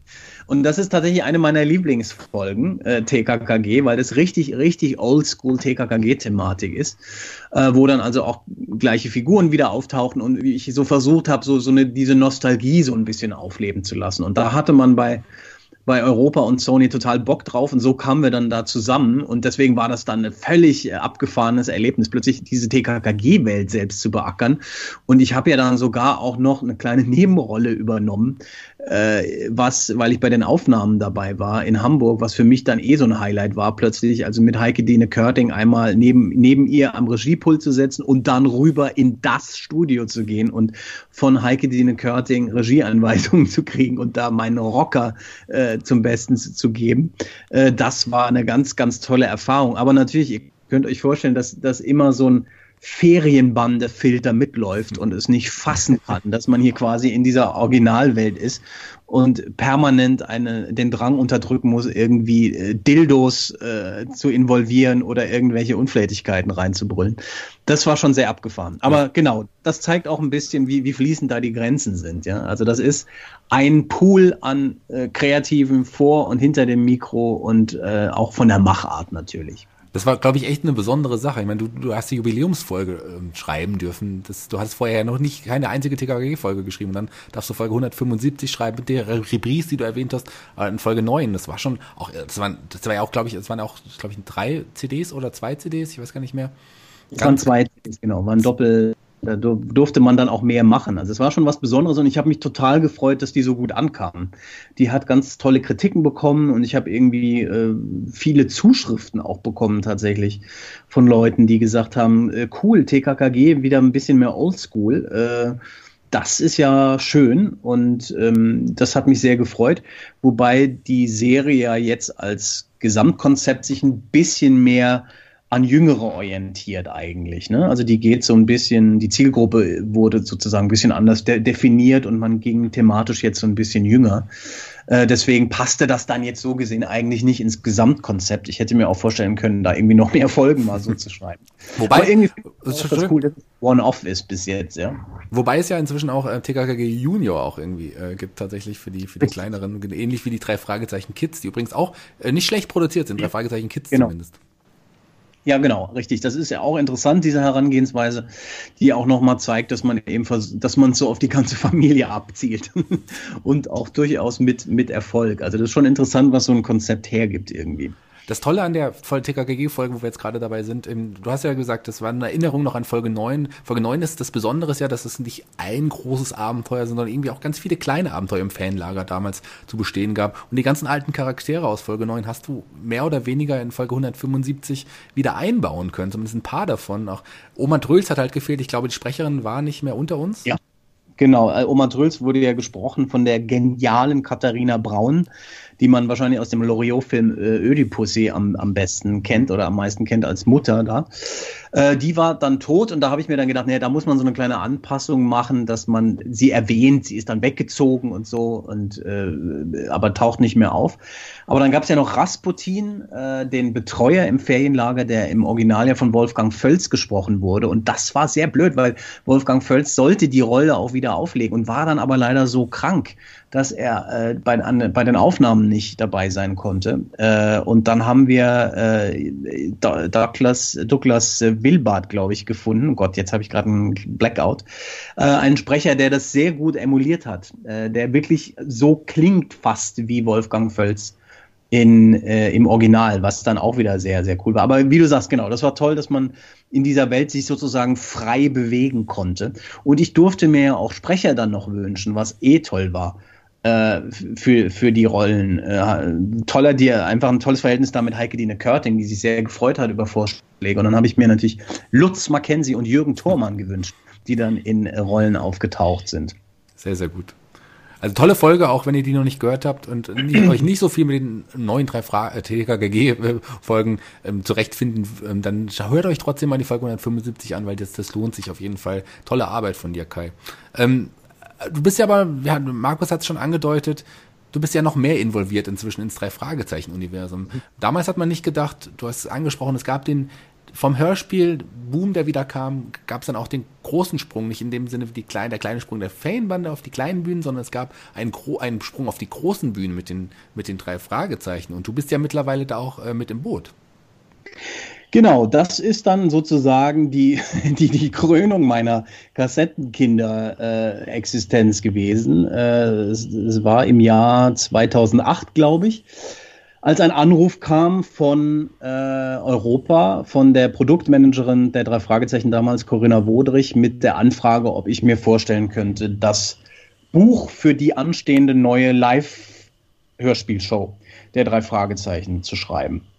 Und äh, der Hintergrund war, dass ich sowohl mit Olli Rohrbeck und auch an Andreas Fröhlich schon äh, an anderen Projekten zusammengearbeitet hatte. Jetzt nicht nur die Ferienbande, sondern wir hatten auch andere Sachen gemacht und die wussten einfach, äh, wer ich bin und was ich so mache und waren der Meinung, dass die neue drei Fragezeichen Show durchaus auch so einen selbstironischen Anstrich verdient hätte und haben mich deshalb empfohlen. Und dann äh, habe ich echt gedacht, ich höre nicht recht, äh, als diese Anfrage kam und habe natürlich gesagt, mhm. ja, sofort zugesagt, natürlich mache ich das. Und dann begann so dieses Abenteuer. Äh, das war dann äh, die drei Fragezeichen Tour 2009, 2010, die drei Fragezeichen und der seltsame Wecker. Äh, wo es dann erstmal darum ging, eine alte Folge zu finden. Also die Idee war, äh, eine alte Klassikerfolge der drei Fragezeichen neu für die Bühne zu erzählen. Wir haben uns dann irgendwann auf den seltsamen Wecker geeinigt, weil der ja ganz viele so Motive hat, die sehr bekannt sind. Also dieser schreiende Wecker. Der Schrei äh, übrigens, das kannst du uns auch kurz sagen, von wem der Schrei ist, wissen viele gar nicht. Genau, den Schrei hat Heike Dine Körting selbst äh, im Studio aufgenommen. Einen schrillen Schrei. Sie kann das auch heute noch. Das ist wirklich sehr beeindruckend. Ich habe den Schrei zeitweise als, als Wecker gehabt auf meinem Handy, aber das. Ja, sehr schön.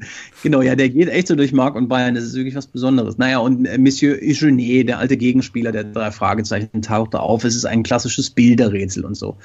Und das war dann das Besondere, dass ich da angefangen habe, erstmal diese Überarbeitung zu machen. Äh, also zu gucken, wie kann man denn diese diese Geschichte, die im Originalhörspiel ja gerade mal irgendwie so ein paar 40 Minuten lang ist, wie kann man die denn jetzt über abendfüllend auf, in zwei Akten und so erzählen. Und dann habe ich mir das Buch angeguckt und festgestellt, ah, da wurde auch sehr viel rausgekürzt. Da gibt es so Sachen drin, die man äh, da noch irgendwie wieder reinbauen kann und habe dann selbst auch noch einiges dazu empfunden, äh, vor allem im Showdown. Äh, habe ich meinem Indiana Jones Fetisch gefrönt und äh, Fallen und sowas da eingebaut. Und äh, ja, dann fing das an, dass wir diese Arbeit äh, sehr eng in diesem Team äh, an dem Skript hatten und dann kam irgendwann die Frage, sag mal, du, wir haben ja auch noch gar keinen Regisseur eigentlich. Ähm, du machst ja jetzt ja eh schon so viel Gedanken über diese Inszenierung, also wie das alles aussehen soll. Könntest du dir denn auch vorstellen, eine Regie zu machen? Und dann dachte ich, ja, warum nicht? Äh, dann mache ich das halt auch noch. Äh, und dann hatte ich quasi plötzlich diesen Job für so eine Live- Tournee äh, an der Backe. Was ja wirklich, also mit einem Team von über äh, 60 Leuten und äh, was weiß ich, wie vielen äh, äh, Tausenden von Euro als Produktionskosten äh, doch echt mal eine Ansage war, aber hatte halt total Glück, weil das so ein professionelles Team ist, vor allem von der Produktionsseite. Die Firma, die diese Produktion dann mit uns gemacht hat, äh, wo ich einmal, kann mich noch erinnern an die Ansage des Produzenten, der sagte, Kai, wenn du willst, dass es auf der Bühne da hinten blau ist, dann machen wir das blau. Also sag einfach, du musst dir sonst keine Sorgen machen. Und äh, das habe ich mir dann gemerkt und äh, ich, ich muss zwar manchmal den Kopf schütteln, wenn ich jetzt so zurückdenke an diese erste Tour, wie naiv ich da auch war und wo ich dachte, oh naja, das wird schon irgendwie klappen. Äh, aber das war bis heute ein absolutes Highlight, dann sowohl mit den Jungs zusammenzuarbeiten, als auch diese ganze Größenordnung und dann bei der Premiere im Tempodrom in Berlin zu stehen am Abend. Und man merkt, da sind Tausende von Fans und die rasten aus, wenn am Anfang schon Blackie im Surround Sound durch die Halle flattert. Und die toben und jubeln bei den Gags, die ich da reingeschrieben habe. Und äh, es funktioniert einfach das war echt der absolute Wahnsinn. Und äh, äh, wir haben ja, das ist, nimmt ja kein Ende da, die Superlativen. Also wir haben ja dann, äh, waren in der Waldbühne in Berlin vor über 15.000 Zuschauern. Wir haben einen Eintrag ins Guinness-Buch der Rekorde bekommen, das alle wollte, wollte ich gerade ansprechen. Ich war übrigens ja. da in, auf, äh, bei dem bei ah, der Veranstaltung. Ich war einer der 15.000. Ich, genau. Das war ja. wirklich was ganz, ganz Besonderes. Also Eintrag ins Guinness-Buch der Rekorde mit ja, das Live-Hörspiel mit den meisten Zuschauern. Also Wahnsinn. Ja. Genau, richtig. Und äh, deswegen war das eine ganz tolle, äh, ganz tolle Erfahrung auf allen Ebenen. Und dann habe ich mich natürlich sehr gefreut, dass dann da so ein Team äh, zustande gekommen war, wo klar war, wir machen auch die nächste Tour wieder. Fünf Jahre später und Kai, willst du wieder schreiben und Regie machen? Und äh, ja, klar, das war dann Phonophobia. Äh, ganz kurz nochmal, bevor, Kaiser, wenn ich unterbreche, bevor wir zu Phonophobia ja. kommen. Das ist ja. ja was, was du dir selber ausgedacht hast im Grunde. Das ist eine Geschichte, die es vorher so nicht gab. Ist das richtig? Genau, bei Phonophobia war dann die, äh, die äh, Idee zu sagen, jetzt schreiben wir wirklich was Eigenes für die Bühne, also eine Geschichte, die nicht ähm, vorher schon als Fall äh, irgendwie stattgefunden hat. Und äh, das, was sozusagen Segen und Fluch bei der Nummer war, war, dass äh, alles möglich war. Wir denken uns jetzt einfach mal irgendwas aus, was da passiert, aber es soll zeitgleich auch ein Buch entstehen beim Kosmos Verlag, was ja immer so ist. Das heißt, äh, wir müssen das gemeinsam entwickeln. Das war dann damals äh, mit der Autorin Kari Erlhoff, die ja viel für äh, Kosmos, äh, drei Fragezeichen, Bücher schreibt. Und äh, dann war auch noch die Produktion involviert und natürlich auch die drei Jungs. Und letztendlich war das ein bisschen ein tricky Prozess, da sozusagen zu fünft oder zu sechst eine Geschichte zu entwickeln, die für alle äh, Bereiche dieser Story funktioniert. Und da haben wir dann schnell gemerkt, dass das eigentlich so nicht ganz aufgeht, dass für eine Buchgeschichte doch andere Gesetze gelten als auf der Bühne. Und dann hat Kari ist quasi irgendwann abgebogen mit ihrer Geschichte. Und die äh, Phonophobia Sinfonie des Grauens, wie das Buch heißt, ähm, Geschichte ist dann einfach anders als unsere Bühnenshow geworden. Und und ähm, ja, wir haben uns dann mehr an diese Live-Voraussetzungen gehängt und haben da ja auch ein bisschen mehr Spektakel einfach gemacht. Also die Geschichte ist ja die Bühnenshow ein bisschen mehr auf äh, Brimborium angelegt, äh, mit dieser Panelwand im Hintergrund und diesem gigantischen Showdown und so weiter und so fort. Das war auch eine ganz, ganz besondere Folge. Da war, das habe ich natürlich auch, war ich auch oft bei der Show ganz, ganz geil. Gerade so auch diese, die Hintergrundkulisse irgendwie, diese, das war Wahnsinn. Wirklich tolle, tolles Live-Erlebnis, nur jedem mhm. zu empfehlen. Ähm, Nochmal ganz kurz, der Wecker war ja, da hast du ja eine Geschichte von Robert Arthur um, umgeschrieben, in, im, im weitesten Sinne, nicht im weitesten Sinne, du hast eine Geschichte vom Erfinder der genau. Drei umgeschrieben. Das heißt, das war auch doch nochmal was, was krasses, denn der, der, der Mensch, der die drei Fragezeichen entwickelt hat, den durftest du noch um, überarbeiten. Genau, richtig. Das war natürlich auch eine, äh, ja, eine, eine, eine, Herausforderung, an die ich mit einigen, also da hatte ich schon Ehrfurcht, äh, dass man da jetzt einfach so drin rumpuncht äh, in, in diesen Originalen. Und da brauchte ich auch echt die Unterstützung von, von Sony und auch von der Produktmanagerin und auch von, von den drei Fragezeichen Sprechern, die gesagt haben, macht das mal jetzt einfach. Keine Angst wir, wir wollen das ein bisschen neu erfinden. Wir müssen das anders umsetzen. Wir müssen das sprechbar machen für uns auf der Bühne heute im Jahr 2009. Und es muss, es muss äh, sozusagen ein Update geben. Und als ich diese, diese Beschränkungen, so diese Schranken im Kopf äh, immer erstmal gelöst hatte, dann ging das tatsächlich auch ganz gut. Und äh, das hat natürlich einen riesen Spaß gemacht und meine Herangehensweise war natürlich, ist ja auch immer ein bisschen von so einem leichten, ironischen Augenzwinkern geprägt. Ja? Also ich habe dann von Anfang an gesagt, ich kann das hier nicht so straight umsetzen. Wir müssen hier Gags machen über äh, die Diskrepanz zwischen eurem tatsächlichen Alter und dem Alter eurer Rollen und dieser Gesamtsituation, da, wie, wie diese Bühnensituation überhaupt ist, das geht eigentlich nur mit ab und zu mal ein paar Meta-Gags und solche Sachen. Und da waren Gott sei Dank auch alle dabei, das haben alle verstanden. Nicht unbedingt alle Fans, da gab es dann auch manchmal äh, bisschen Kritik oder auch sehr starke Kritik. Wenn man da sich zu, zu sehr in den Internetforen verliert, dann kriegt man schlechte Laune. Äh, aber das ist halt so ein, naja, so ein dogmatischer Grundsatzstreit. Ne? Also ich habe totales Verständnis für alte äh, Hardcore drei Fragezeichen Fans, die so gewisse Erwartungen haben an ihre Serie äh, und die dann Angst haben, dass man ihnen diese Nostalgie und diese Serie kaputt macht.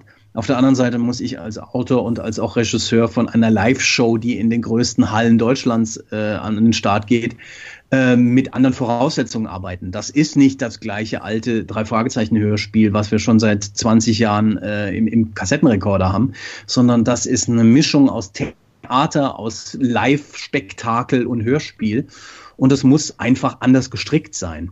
Und der Erfolg hat uns da ja recht gegeben. Man hat es ja jeden Abend gemerkt, wie die Leute steil gegangen sind. Äh, und dass man es nicht allen recht machen kann, ist natürlich auch äh, klar. Äh, aber da merkt man schon, dass man äh, sich sozusagen anstrengen muss, weil drei Fragezeichen-Fans, die, die kaufen einem nicht alles ab. Ne? Man sagt ja immer, manchmal ist auch egal, was die machen, die könnten auf die Bühne gehen und das Telefonbuch vorlesen. Das ist wirklich so nicht.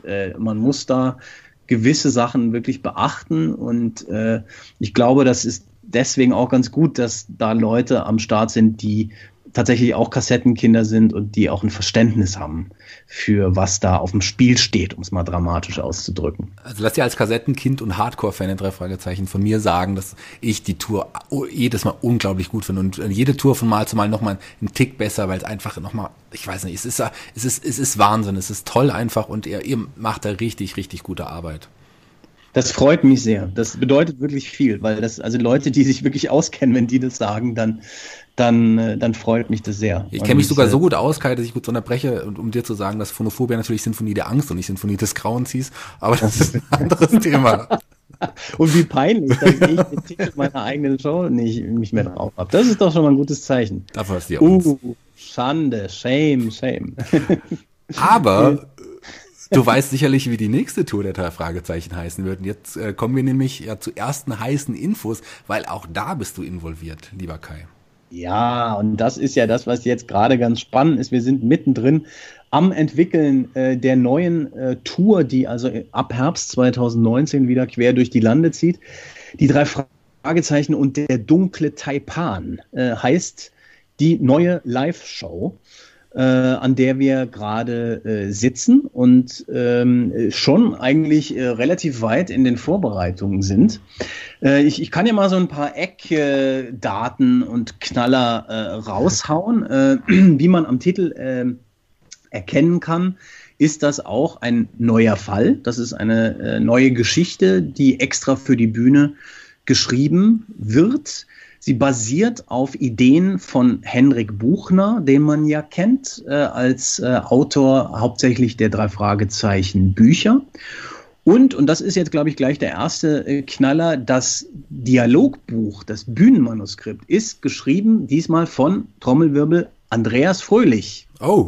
Äh, also Bob äh, Andrews.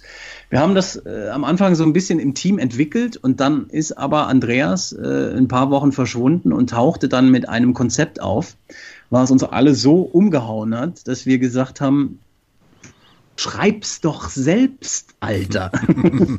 Äh, und weil Andreas natürlich auch ein, ein, toller Dialogautor ist, wir haben ja im Prinzip Phonophobia, das Buch auch schon zusammengeschrieben äh, ähm, habe ich mich da tierisch drauf gefreut, äh, dass er das sozusagen federführend übernommen hat und hat jetzt äh, schon mehrere tolle Fassungen äh, hingelegt äh, und was einfach äh, die, die Arbeit nochmal ja, ganz, ganz anders anstreicht irgendwie. Ich finde, wir haben ein ganz tolles Skript, das ist noch nicht ganz fertig, das entwickelt sich ja immer noch weiter, aber es ist eine klassische drei Fragezeichen Geschichte. Da geht es um Elemente, die man vielleicht auch schon aus anderen Kontexten kennt. Es geht aber in erster Linie um eine Stimmung, die man, glaube ich, hauptsächlich in den frühen drei Fragezeichen Hörspielen findet, äh, was mich persönlich ganz ganz toll gefreut hat und worauf ich auch am meisten Bock drauf habe. Das ist 40 Jahre drei Fragezeichen 2019, also 40 Tage, äh, 40 Tage, 40 Jahre drei Fragezeichen Hörspiele und deswegen huldigen wir auch ein bisschen dieser Nostalgie und diesem Jubiläum mit dieser Geschichte. Da kann man sich also auf diverse Sachen gefasst machen, äh, die einem durchaus bekannt vorkommen, ohne dass wir da jetzt eine billige äh, äh, Nummernrevue oder Parade aus alten Hörspielen abziehen, sondern es ist eine, eine komplett neue Geschichte. Ähm, aber ich glaube, sie funktioniert sehr gut in diesem alten Geist. Und das versuchen wir auch für die Bühne umzusetzen. Also jetzt bei der Inszenierung. Wir arbeiten gerade sehr am Musikkonzept und äh, auch an so einem Sounddesign, was das Ganze entsprechend auffängt. Und äh, ich freue mich unfassbar drauf. Und auch wenn es jetzt so nach Marketinggelaber klingt, ich glaube tatsächlich wirklich, es wird die beste Tour von äh, allen äh, drei Fragezeichen Live-Touren. Da bin ich mir auch ziemlich sicher, weil ich bin auch schon richtig heiß und ich werde natürlich auch wieder ein, zwei Mal definitiv dabei sein. Aber du, wir sind, wir haben jetzt auch, wir wollten das vor ein paar Wochen eigentlich sogar schon mal aufnehmen. Da hast du gesagt, komm, lass uns noch mal ein bisschen warten, weil dann kann ich noch ein paar heiße News rausdrücken und zwar einige der Sprecher, die dabei sein werden, weil das stand zu dem Zeitpunkt noch nicht. Die Castings sind jetzt äh, quasi alle vorbei und die Sprecher stehen jetzt, zumindest größtenteils. Genau, die, die, die, die meisten Sprecher stehen und das äh, ist auch äh, spannend gewesen, weil wir diesmal eine ganz andere Herangehensweise an das Casting gemacht haben. Wir haben nämlich tatsächlich ein echtes Casting gemacht, also Probesprachaufnahmen mit ganz vielen verschiedenen Leuten, weil wir die Sprecher sehr auf diese Rollen abstimmen wollten, äh, die dabei sind und ein bisschen nach anderen Kriterien vorgegangen sind als bei den anderen Touren, wo man vielleicht eher mal geguckt hat, wer ist denn, äh, wer ist denn so bekannt in dem Bereich, wer, was sind denn quasi Hörspiel, äh, bekannte Stimmen auch und äh, so was wunderbar gepasst hat bei, bei allen beiden Touren. Aber diesmal ist es tatsächlich ein bisschen anderes Konzept. Deswegen haben wir äh, auch in einem, in einem Pool äh, gecastet oder geguckt, den man normalerweise nicht mit diesem Kontext in Verbindung bringt.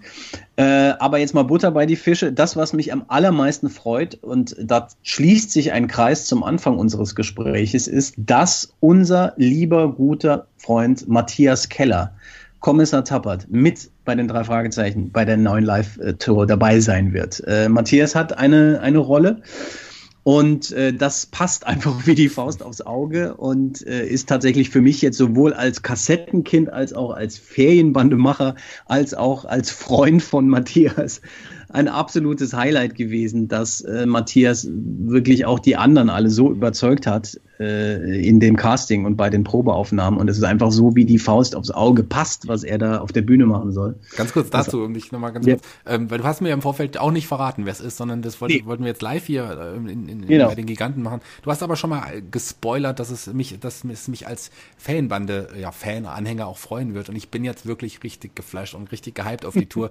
Mach doch einfach schon nächste Woche. Ich kann nicht mehr. Ja, abwarten. ja. Äh, wenn es nach mir ging, auch sehr gerne. Nur ist das leider ein, ein ganz schönes Biest, so eine Tour. Und äh, da, da müssen wir, wir sind noch lange nicht im Ziel. Da muss noch viel geschraubt und gemacht werden. Braucht ihr übrigens einen äh, Tourbegleiter? Ich äh, habe Zeit. so. ja, vielleicht komme ich. Du hast doch gar keine Zeit. Ich habe keine Zeit, aber Projekten. dafür würde ich mir Zeit nehmen, weil ich bin ja ein, ein erfahrener Tourbegleiter, lieber äh, Kai, weil ihr jemanden braucht. Nur mal so hier. Ist das hier entstanden? Äh, genau, das wäre vielleicht nicht schlecht. Nee, aber Matthias Keller, genau, ist, ist, ist dabei, das ist sehr toll. Und dann haben wir auch eine Sache, die man schon verraten kann, dass eine äh, bekannte Figur aus dem Fragezeichen-Universum wieder auftaucht, nämlich Ellie Jameson. Yes. Und Ellie Jameson kann nur von einer Person gesprochen werden, nämlich von Katrin Fröhlich, also der Originalsprecherin, äh, lustigerweise der Schwester von Andreas Fröhlich. Ähm, die ist äh, auch dabei und äh, hat eine en entscheidende Rolle. Das wird spannend, mehr verrate ich da noch nicht, aber sie äh, ist dabei und äh, spielt genau äh, das, was man vermuten kann, nämlich Ellie Jameson. Dann haben wir noch einen ganz tollen Schauspieler aus Hamburg gefunden, der Tim Grobe heißt, den man aus eigentlich völlig anderen Kontexten kennt, wie jetzt der Hörspielwelt, der aber äh, auch eine sehr grandiose, tolle Rolle äh, übernehmen wird. Und das ist im Prinzip unser äh, Kernensemble. Äh, dann wird es auch noch einen Erzähler geben, was auch viele Fragezeichen-Fans äh, freuen wird, äh, denn den haben wir ja bei Phonophobia rausgelassen. Äh, da gab es keinen Erzähler mehr auf der Bühne, was äh, sehr gut funktioniert hat für diese Show, wie die strukturiert war, dass das also so fast so in Echtzeit ablief. Ähm, aber da gab es auch viele Fans, die gesagt haben, Menno, wo ist mein Erzähler? Ich brauche das zum Wohlfühlen.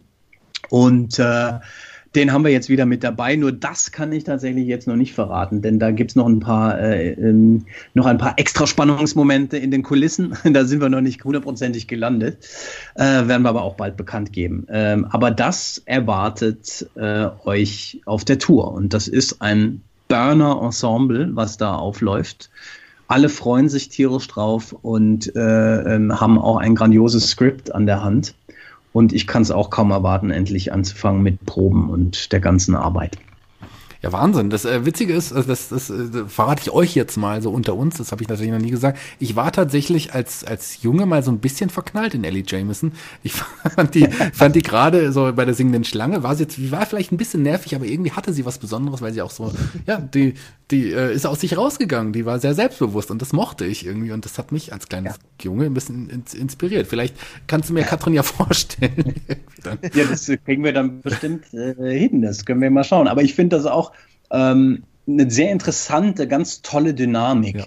Äh, mit Ellie Jameson als Figur zu arbeiten, weil Ellie ist eigentlich eine Figur, die immer äh, so eine so Paroli bietet, Justus, und die sich immer irgendwie so ein bisschen haken und die diesen diesen bisschen trägen Jungs-Club da auch aufmischt. Und das ist eine ganz tolle Dynamik für eine Story, zumindest auch für die Story, die wir haben, und dann natürlich auch für so eine Bühnenchemie. ne? Also äh, da kannst du ja richtig toll spielen dann. Und ich finde das, äh, find das toll, dass es eine, eine richtig starke Frauenfigur mal gibt. Das äh, war vielleicht bei den letzten Touren nicht ganz so äh, erfüllt, dieses Kriterium, aber das, das werden wir jetzt bei dieser Tour auf jeden Fall äh, korrigieren. Ja, super. Da, also lohnt sich auf jeden Fall, sich auf die Tour zu freuen. Tickets, es ist ja auch schon, es ist schon sehr, sehr gut verkauft, gell, lieber Kai.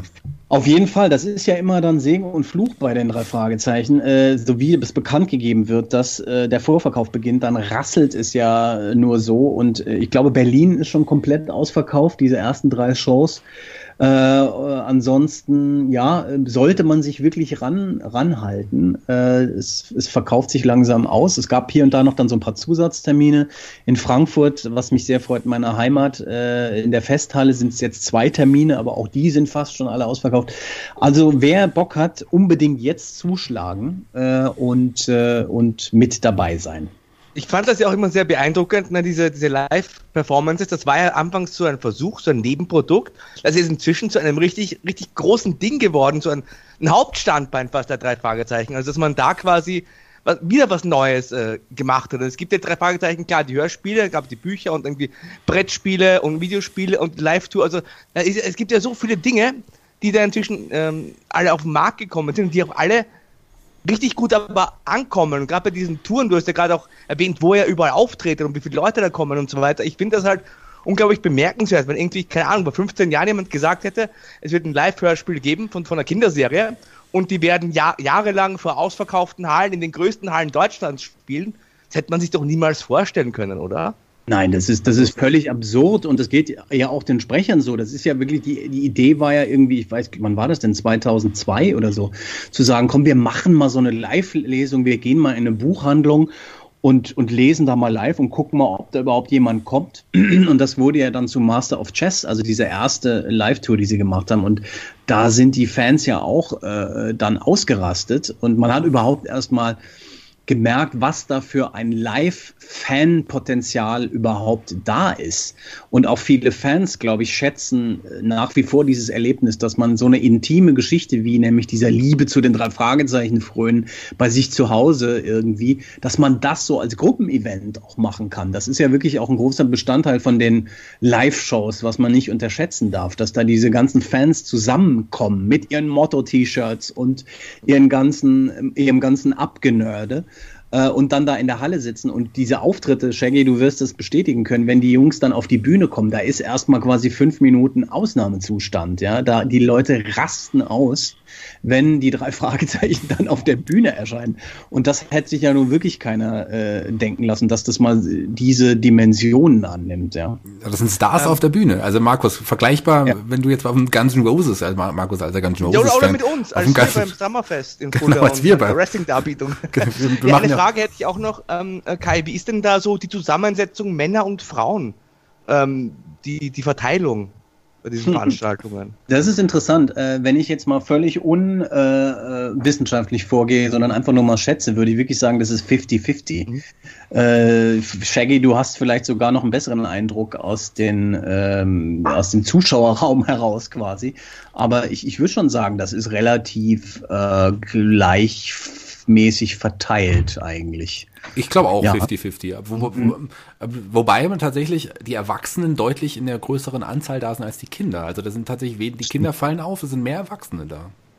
Das würde ich auch sagen. Das, und deswegen ist schon auch klar, wo so die, die, die, Kerngruppe sitzt, auch wenn wir vorhin ein bisschen was anderes behauptet haben, dass das so äh, quer über die Generationen geht. Äh, aber ich würde auch sagen, also die Kassettenkinder, die Alten, die sind schon in der Mehrzahl und es fällt dann schon auf, wenn dann auch mal irgendwie dann so acht, neun oder zwölfjährige sitzen. Was ja generell bei so Live-Shows auch nochmal was anderes. Natürlich ist das Family Entertainment, aber es wird ja schon auch manchmal gruselig und das, da arbeiten wir jetzt übrigens auch beim Taipan gerade dran, dass es da auch wirklich, wirklich gruselig wird an manchen Stellen. Deswegen äh, bin ich mal gespannt, wie das dann bei den ganz Jungen ankommt. Ich bin so richtig heiß auf die Tour, muss ich jetzt sagen. Also da, da, toll, Kai, lieber Kai, danke, dass du uns so einen tollen Einblick jetzt schon mal in die Vorarbeit äh, gebracht hast. Also danke, danke dafür auch. Danke, dass du bei uns zu Gast bist. Also wirklich, das ist was Besonderes für uns und es freut uns sehr.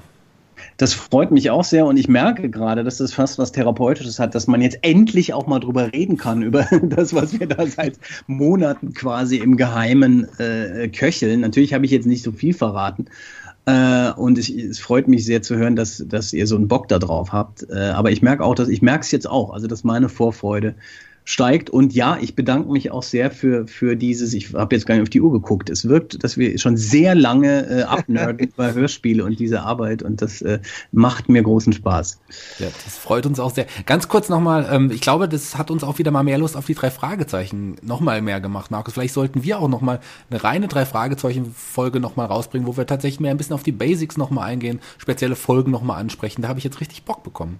Ja, sehr gerne. Also der Kosmos in Rocky Beach, der bietet ja so viele Möglichkeiten nach so vielen Jahren. Ich meine, wir haben sie gehört, 40 Jahre gibt es die Hörspiele schon, also haben wir noch einiges abzuarbeiten, sage ich mal, jederzeit. Aber ganz, würden, ich würde Kai gerne noch mal kurz die Möglichkeit geben, so bevor wir ihn dann jetzt hier verabschieden. Du hast ja nicht nur äh, die, die Jugendhörspiele und das alles gemacht mit Ticker gegen die drei Freizeichen und der Fanbande. Ähm, du hast aber auch andere Sachen, noch Erwachsenenhörspiele auch in Anführungsstrichen Erwachsenenhörspiele gemacht. Äh, sowas äh, großartige Produktionen wie das Luferhaus, was wir noch gar nicht angesprochen haben. Oder auch auf Audible hast du einiges schon herausgebracht. Ganz, magst du es ganz kurz noch mal erwähnen? Ja, sehr, sehr gerne. Ähm, ähm, das ist in der Tat dann, nachdem wir über Fanbande und äh, drei Fragezeichen, ich meinen Weg so in die, in die Hörspielszene und Branche gefunden hatte, ähm, kamen natürlich zum einen auch ganz viele Anfragen. Also kannst du auch hier irgendwie Manuskripte schreiben und dies und das machen, wo ich da sehr viel einfach gelernt habe für, über dieses Medium. Und dann aber irgendwann auch die Möglichkeit hatte, einfach eigene Konzepte mal zu entwickeln. Und so sehr ich natürlich dieses Genre der Jugendhörspiele liebe, umso sehr äh, ist es dann auch eingrenzend, äh, was das Medium anbelangt. Und äh, ich habe einfach auch immer Bock, andere Geschichten zu erzählen in dem äh, akustischen Medium. Und hatte dann äh, das Glück in, in Zusammenarbeit mit der Lauscher Lounge, also Oliver Rohrbecks äh, Hörspielverlag, Hörspiellabel, eine, eine eigene Geschichte zu entwickeln.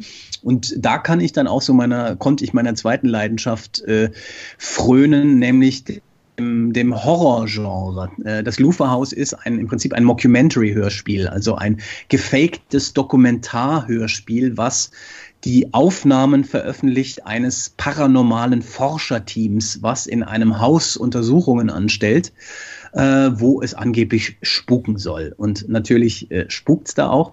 Und das war einfach eine völlig andere Herangehensweise. Das war im Prinzip das komplette Kontrastprogramm, weil wir sind da, haben vor Ort aufgenommen, ein sogenanntes On-Location-Hörspiel. Wir waren in einem alten Gutshof in Brandenburg, äh, haben wir uns eingemietet und haben da die Aufnahmen gemacht und äh, haben eine ganz andere Herangehensweise an Geschichten erzählen, an die Ästhetik, an Sounddesign und äh, auch ans Spiel halt, weil man natürlich bei so gefakten Dokumentarsachen äh, so spielen muss, als würde man echt äh, reden und nicht äh, Ferienbande oder drei Fragezeichen Sprech haben, wie da, eine Tür öffnet sich, ein Mann kommt herein, er hat eine Pistole sondern man muss halt so sprechen, wie man normalerweise spricht.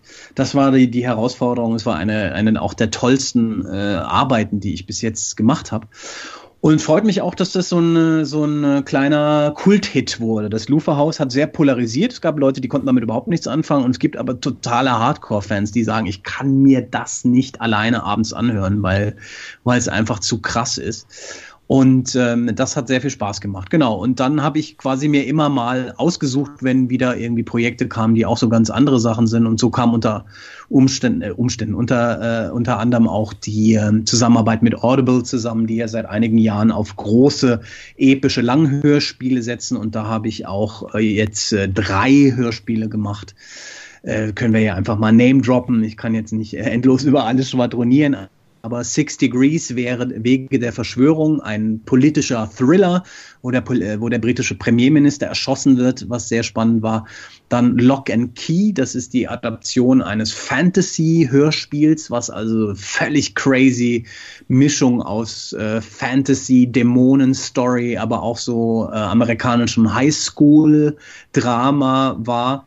Und ein Projekt, äh, das war jetzt das letzte, was ich für Audible gemacht habe, was wirklich unfassbar viel Spaß gemacht hat, war Kill Shakespeare. Auch basierend auf einer Comicvorlage, eine Fantasy-Geschichte, äh, die im Prinzip die unterschiedlichen Figuren aus der Welt von Shakespeare in einem neuen Szenario zusammenbringt in einem mystischen Land, treffen die alle aufeinander, Hamlet und Macbeth und wie sie alle heißen.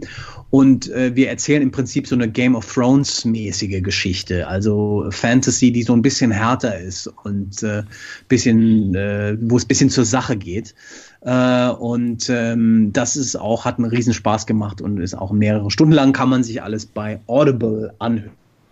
Ich glaube, spätestens jetzt wird Markus gleich ein Audible-Abo ähm, eingehen, oder, Markus? Hab Also- ich. Nee, ha, ich bin Audible äh, Ah, du schon? Absolut, na, klar. dann solltest du definitiv auch die, ähm, die Hörspiele hören. Wunderbar gemacht. Eins, ein Hörspiel, was mir, mich besonders auch äh, wirklich geprägt hat, was ich richtig, richtig gut fand, möchte ich nur ansprechen. Ich glaube, dann sind wir am Ende. Das kann, muss 2.7 gewesen sein. Das war Heldentod mit von Andreas Fröhlich, dieses Einmann-Hörspiel. Großartiges Hörspiel, lieber Kai.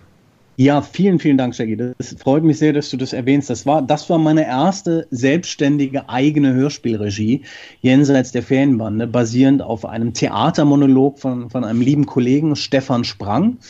Äh, der übrigens ein ganz toller Autor ist. Ähm, einfach mal Stefan Sprang googeln. Er hat, bringt auch gerade ein neues Buch raus, was ganz großartig ist, was ich schon lesen durfte. Und das haben wir umgearbeitet zu einem Monolog. Da geht es um einen Werbefachmann, einen, einen ja, Werbemenschen, der im Prinzip ein Burnout hat und völlig durchklickt und dann in einer Art Monolog das alles in einen, äh, auf ein Aufnahmegerät brüllt. Und da haben wir Andreas Fröhlich äh, für gewonnen. Den kannte ich damals ähm, noch nicht, äh, auch nicht von den Fragezeichen. Das war also quasi da, wo wir dann richtig zusammengearbeitet haben zum ersten Mal. Und das ist auch nach wie vor ein, ein, eins meiner Highlights. Eine Stunde lang Heldentod kann man auch äh, sich bestellen. Du bist unglaublich vielseitig, das hört man hier heraus. Also wirklich äh, diverse Genres, ne, vom, von der Persiflage, von TKKG und Co. hin bis zu den echten TKKG und Co. zu den drei Fragezeichen, zu Horror, zu äh, diesen Dingen dieser Art. Also du, du, du schränkst dich auch da nicht ein, ne, was das Genre betrifft. Nee, gar nicht. Und das finde ich das, äh, das Tolle daran, äh, gerade auch am, am Hörspiel jetzt, dass man da so viele unterschiedliche Sachen machen kann, weil man kann ja sehr leicht ganz unterschiedliche Sachen behaupten. Äh, man kann ja irgendwie sagen, jetzt ist hier ein Western oder jetzt sind wir, keine Ahnung, in einem verlassenen Haus. Das geht ja alles sehr schnell, weil man es einfach nur behaupten muss und ein passendes, gutes Sounddesign mag. Und mich interessieren auch diese unterschiedlichen Geschichten. Also ich bin, habe das schon seit ich Kind bin, dass ich gerne Geschichten erzähle äh, anderen Leuten, ob sie sie hören wollen oder nicht. Und deswegen ähm, äh, liebe ich das, mich in so, in so Welten zu verlieren und Geschichten zu erfinden und Charaktere zu entwerfen und dann auch mit tollen Schauspielern äh, an den Charakteren zu arbeiten. Äh, und deswegen bin ich da auch wirklich sehr, sehr dankbar, dass ich da so viel unterschiedliche Sachen machen darf und hoffentlich auch noch einige äh, komische, strange, spannende Sachen machen werde. Markus, jetzt wo du gerade seine Vielseitigkeit erwähnt hast, eigentlich wollte ich ja jetzt auch schon zum Ende kommen, aber eine Sache, dann haben wir, glaube ich, auch dein Werk eigentlich schon fast komplett, sind deine Reisehörbücher, lieb, lieber Kai. Äh, ich habe tatsächlich mal eine, die, eine Reise durch Norwegen reingehört, da auch Matthias Keller ja auch zu hören. Ähm, super, also das fand ich, ich bin nicht so der Reisehörbuchmensch, aber das hast du, das war, das war toll. Wie kam es dazu? Gott, ich, ich werde ja ganz rot. Äh, Das ist ja hier eine Beweihräucherung, sondersgleichen. äh, vielen Dank. Ja, äh, die Reisehörbücher äh, in, in Zusammenarbeit mit einem ganz tollen äh, Verlag in Berlin, Geophon, die akustische Reiseführer machen, was bedeutet im Prinzip wie so ein Radio-Feature funktioniert. Äh, und da durfte ich dann äh, in, wie viel habe ich denn gemacht? Vier, glaube ich. Ich habe äh, Côte d'Azur, Provence, Norwegen und Schottland äh, bereist, was ja an sich schon der absolute Knaller ist. Also wohin reisen zu dürfen und äh, Geld dafür zu bekommen und so viele Leute zu treffen da.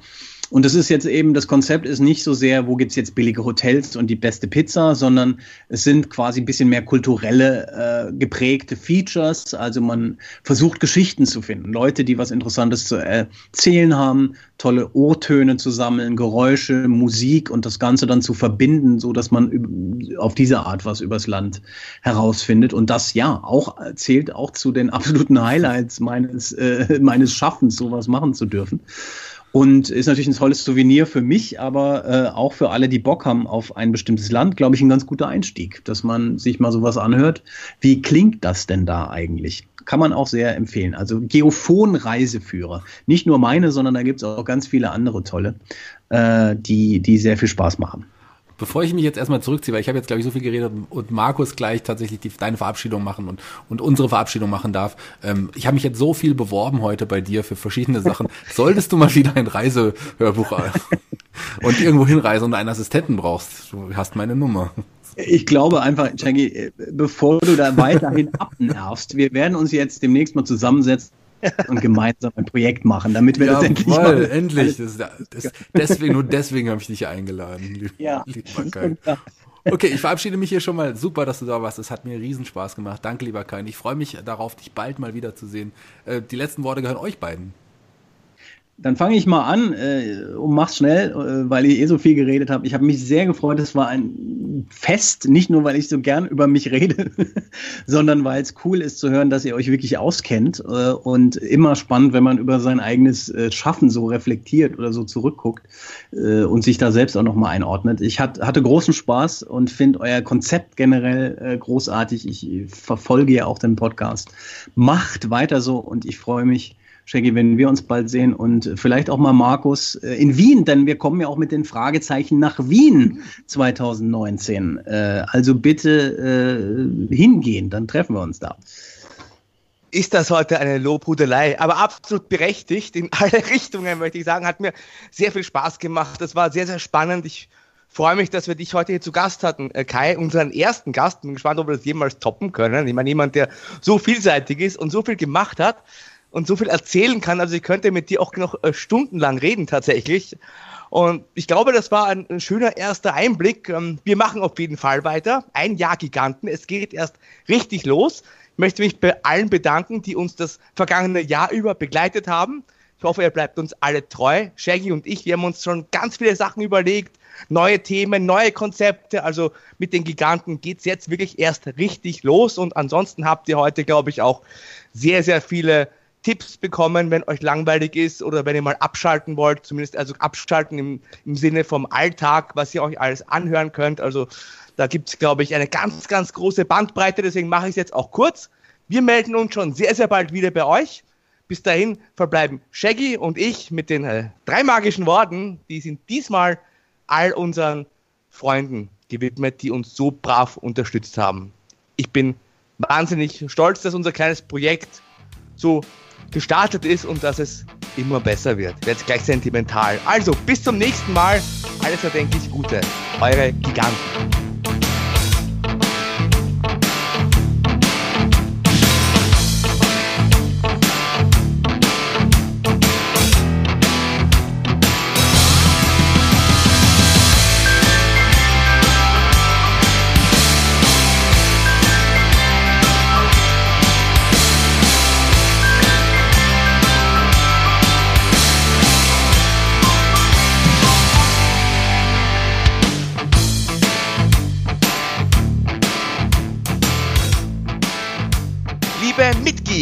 Wir möchten euch zum Thema einer Sonderausgabe machen. Habt ihr Fragen oder Kommentare zu den bisherigen Themen?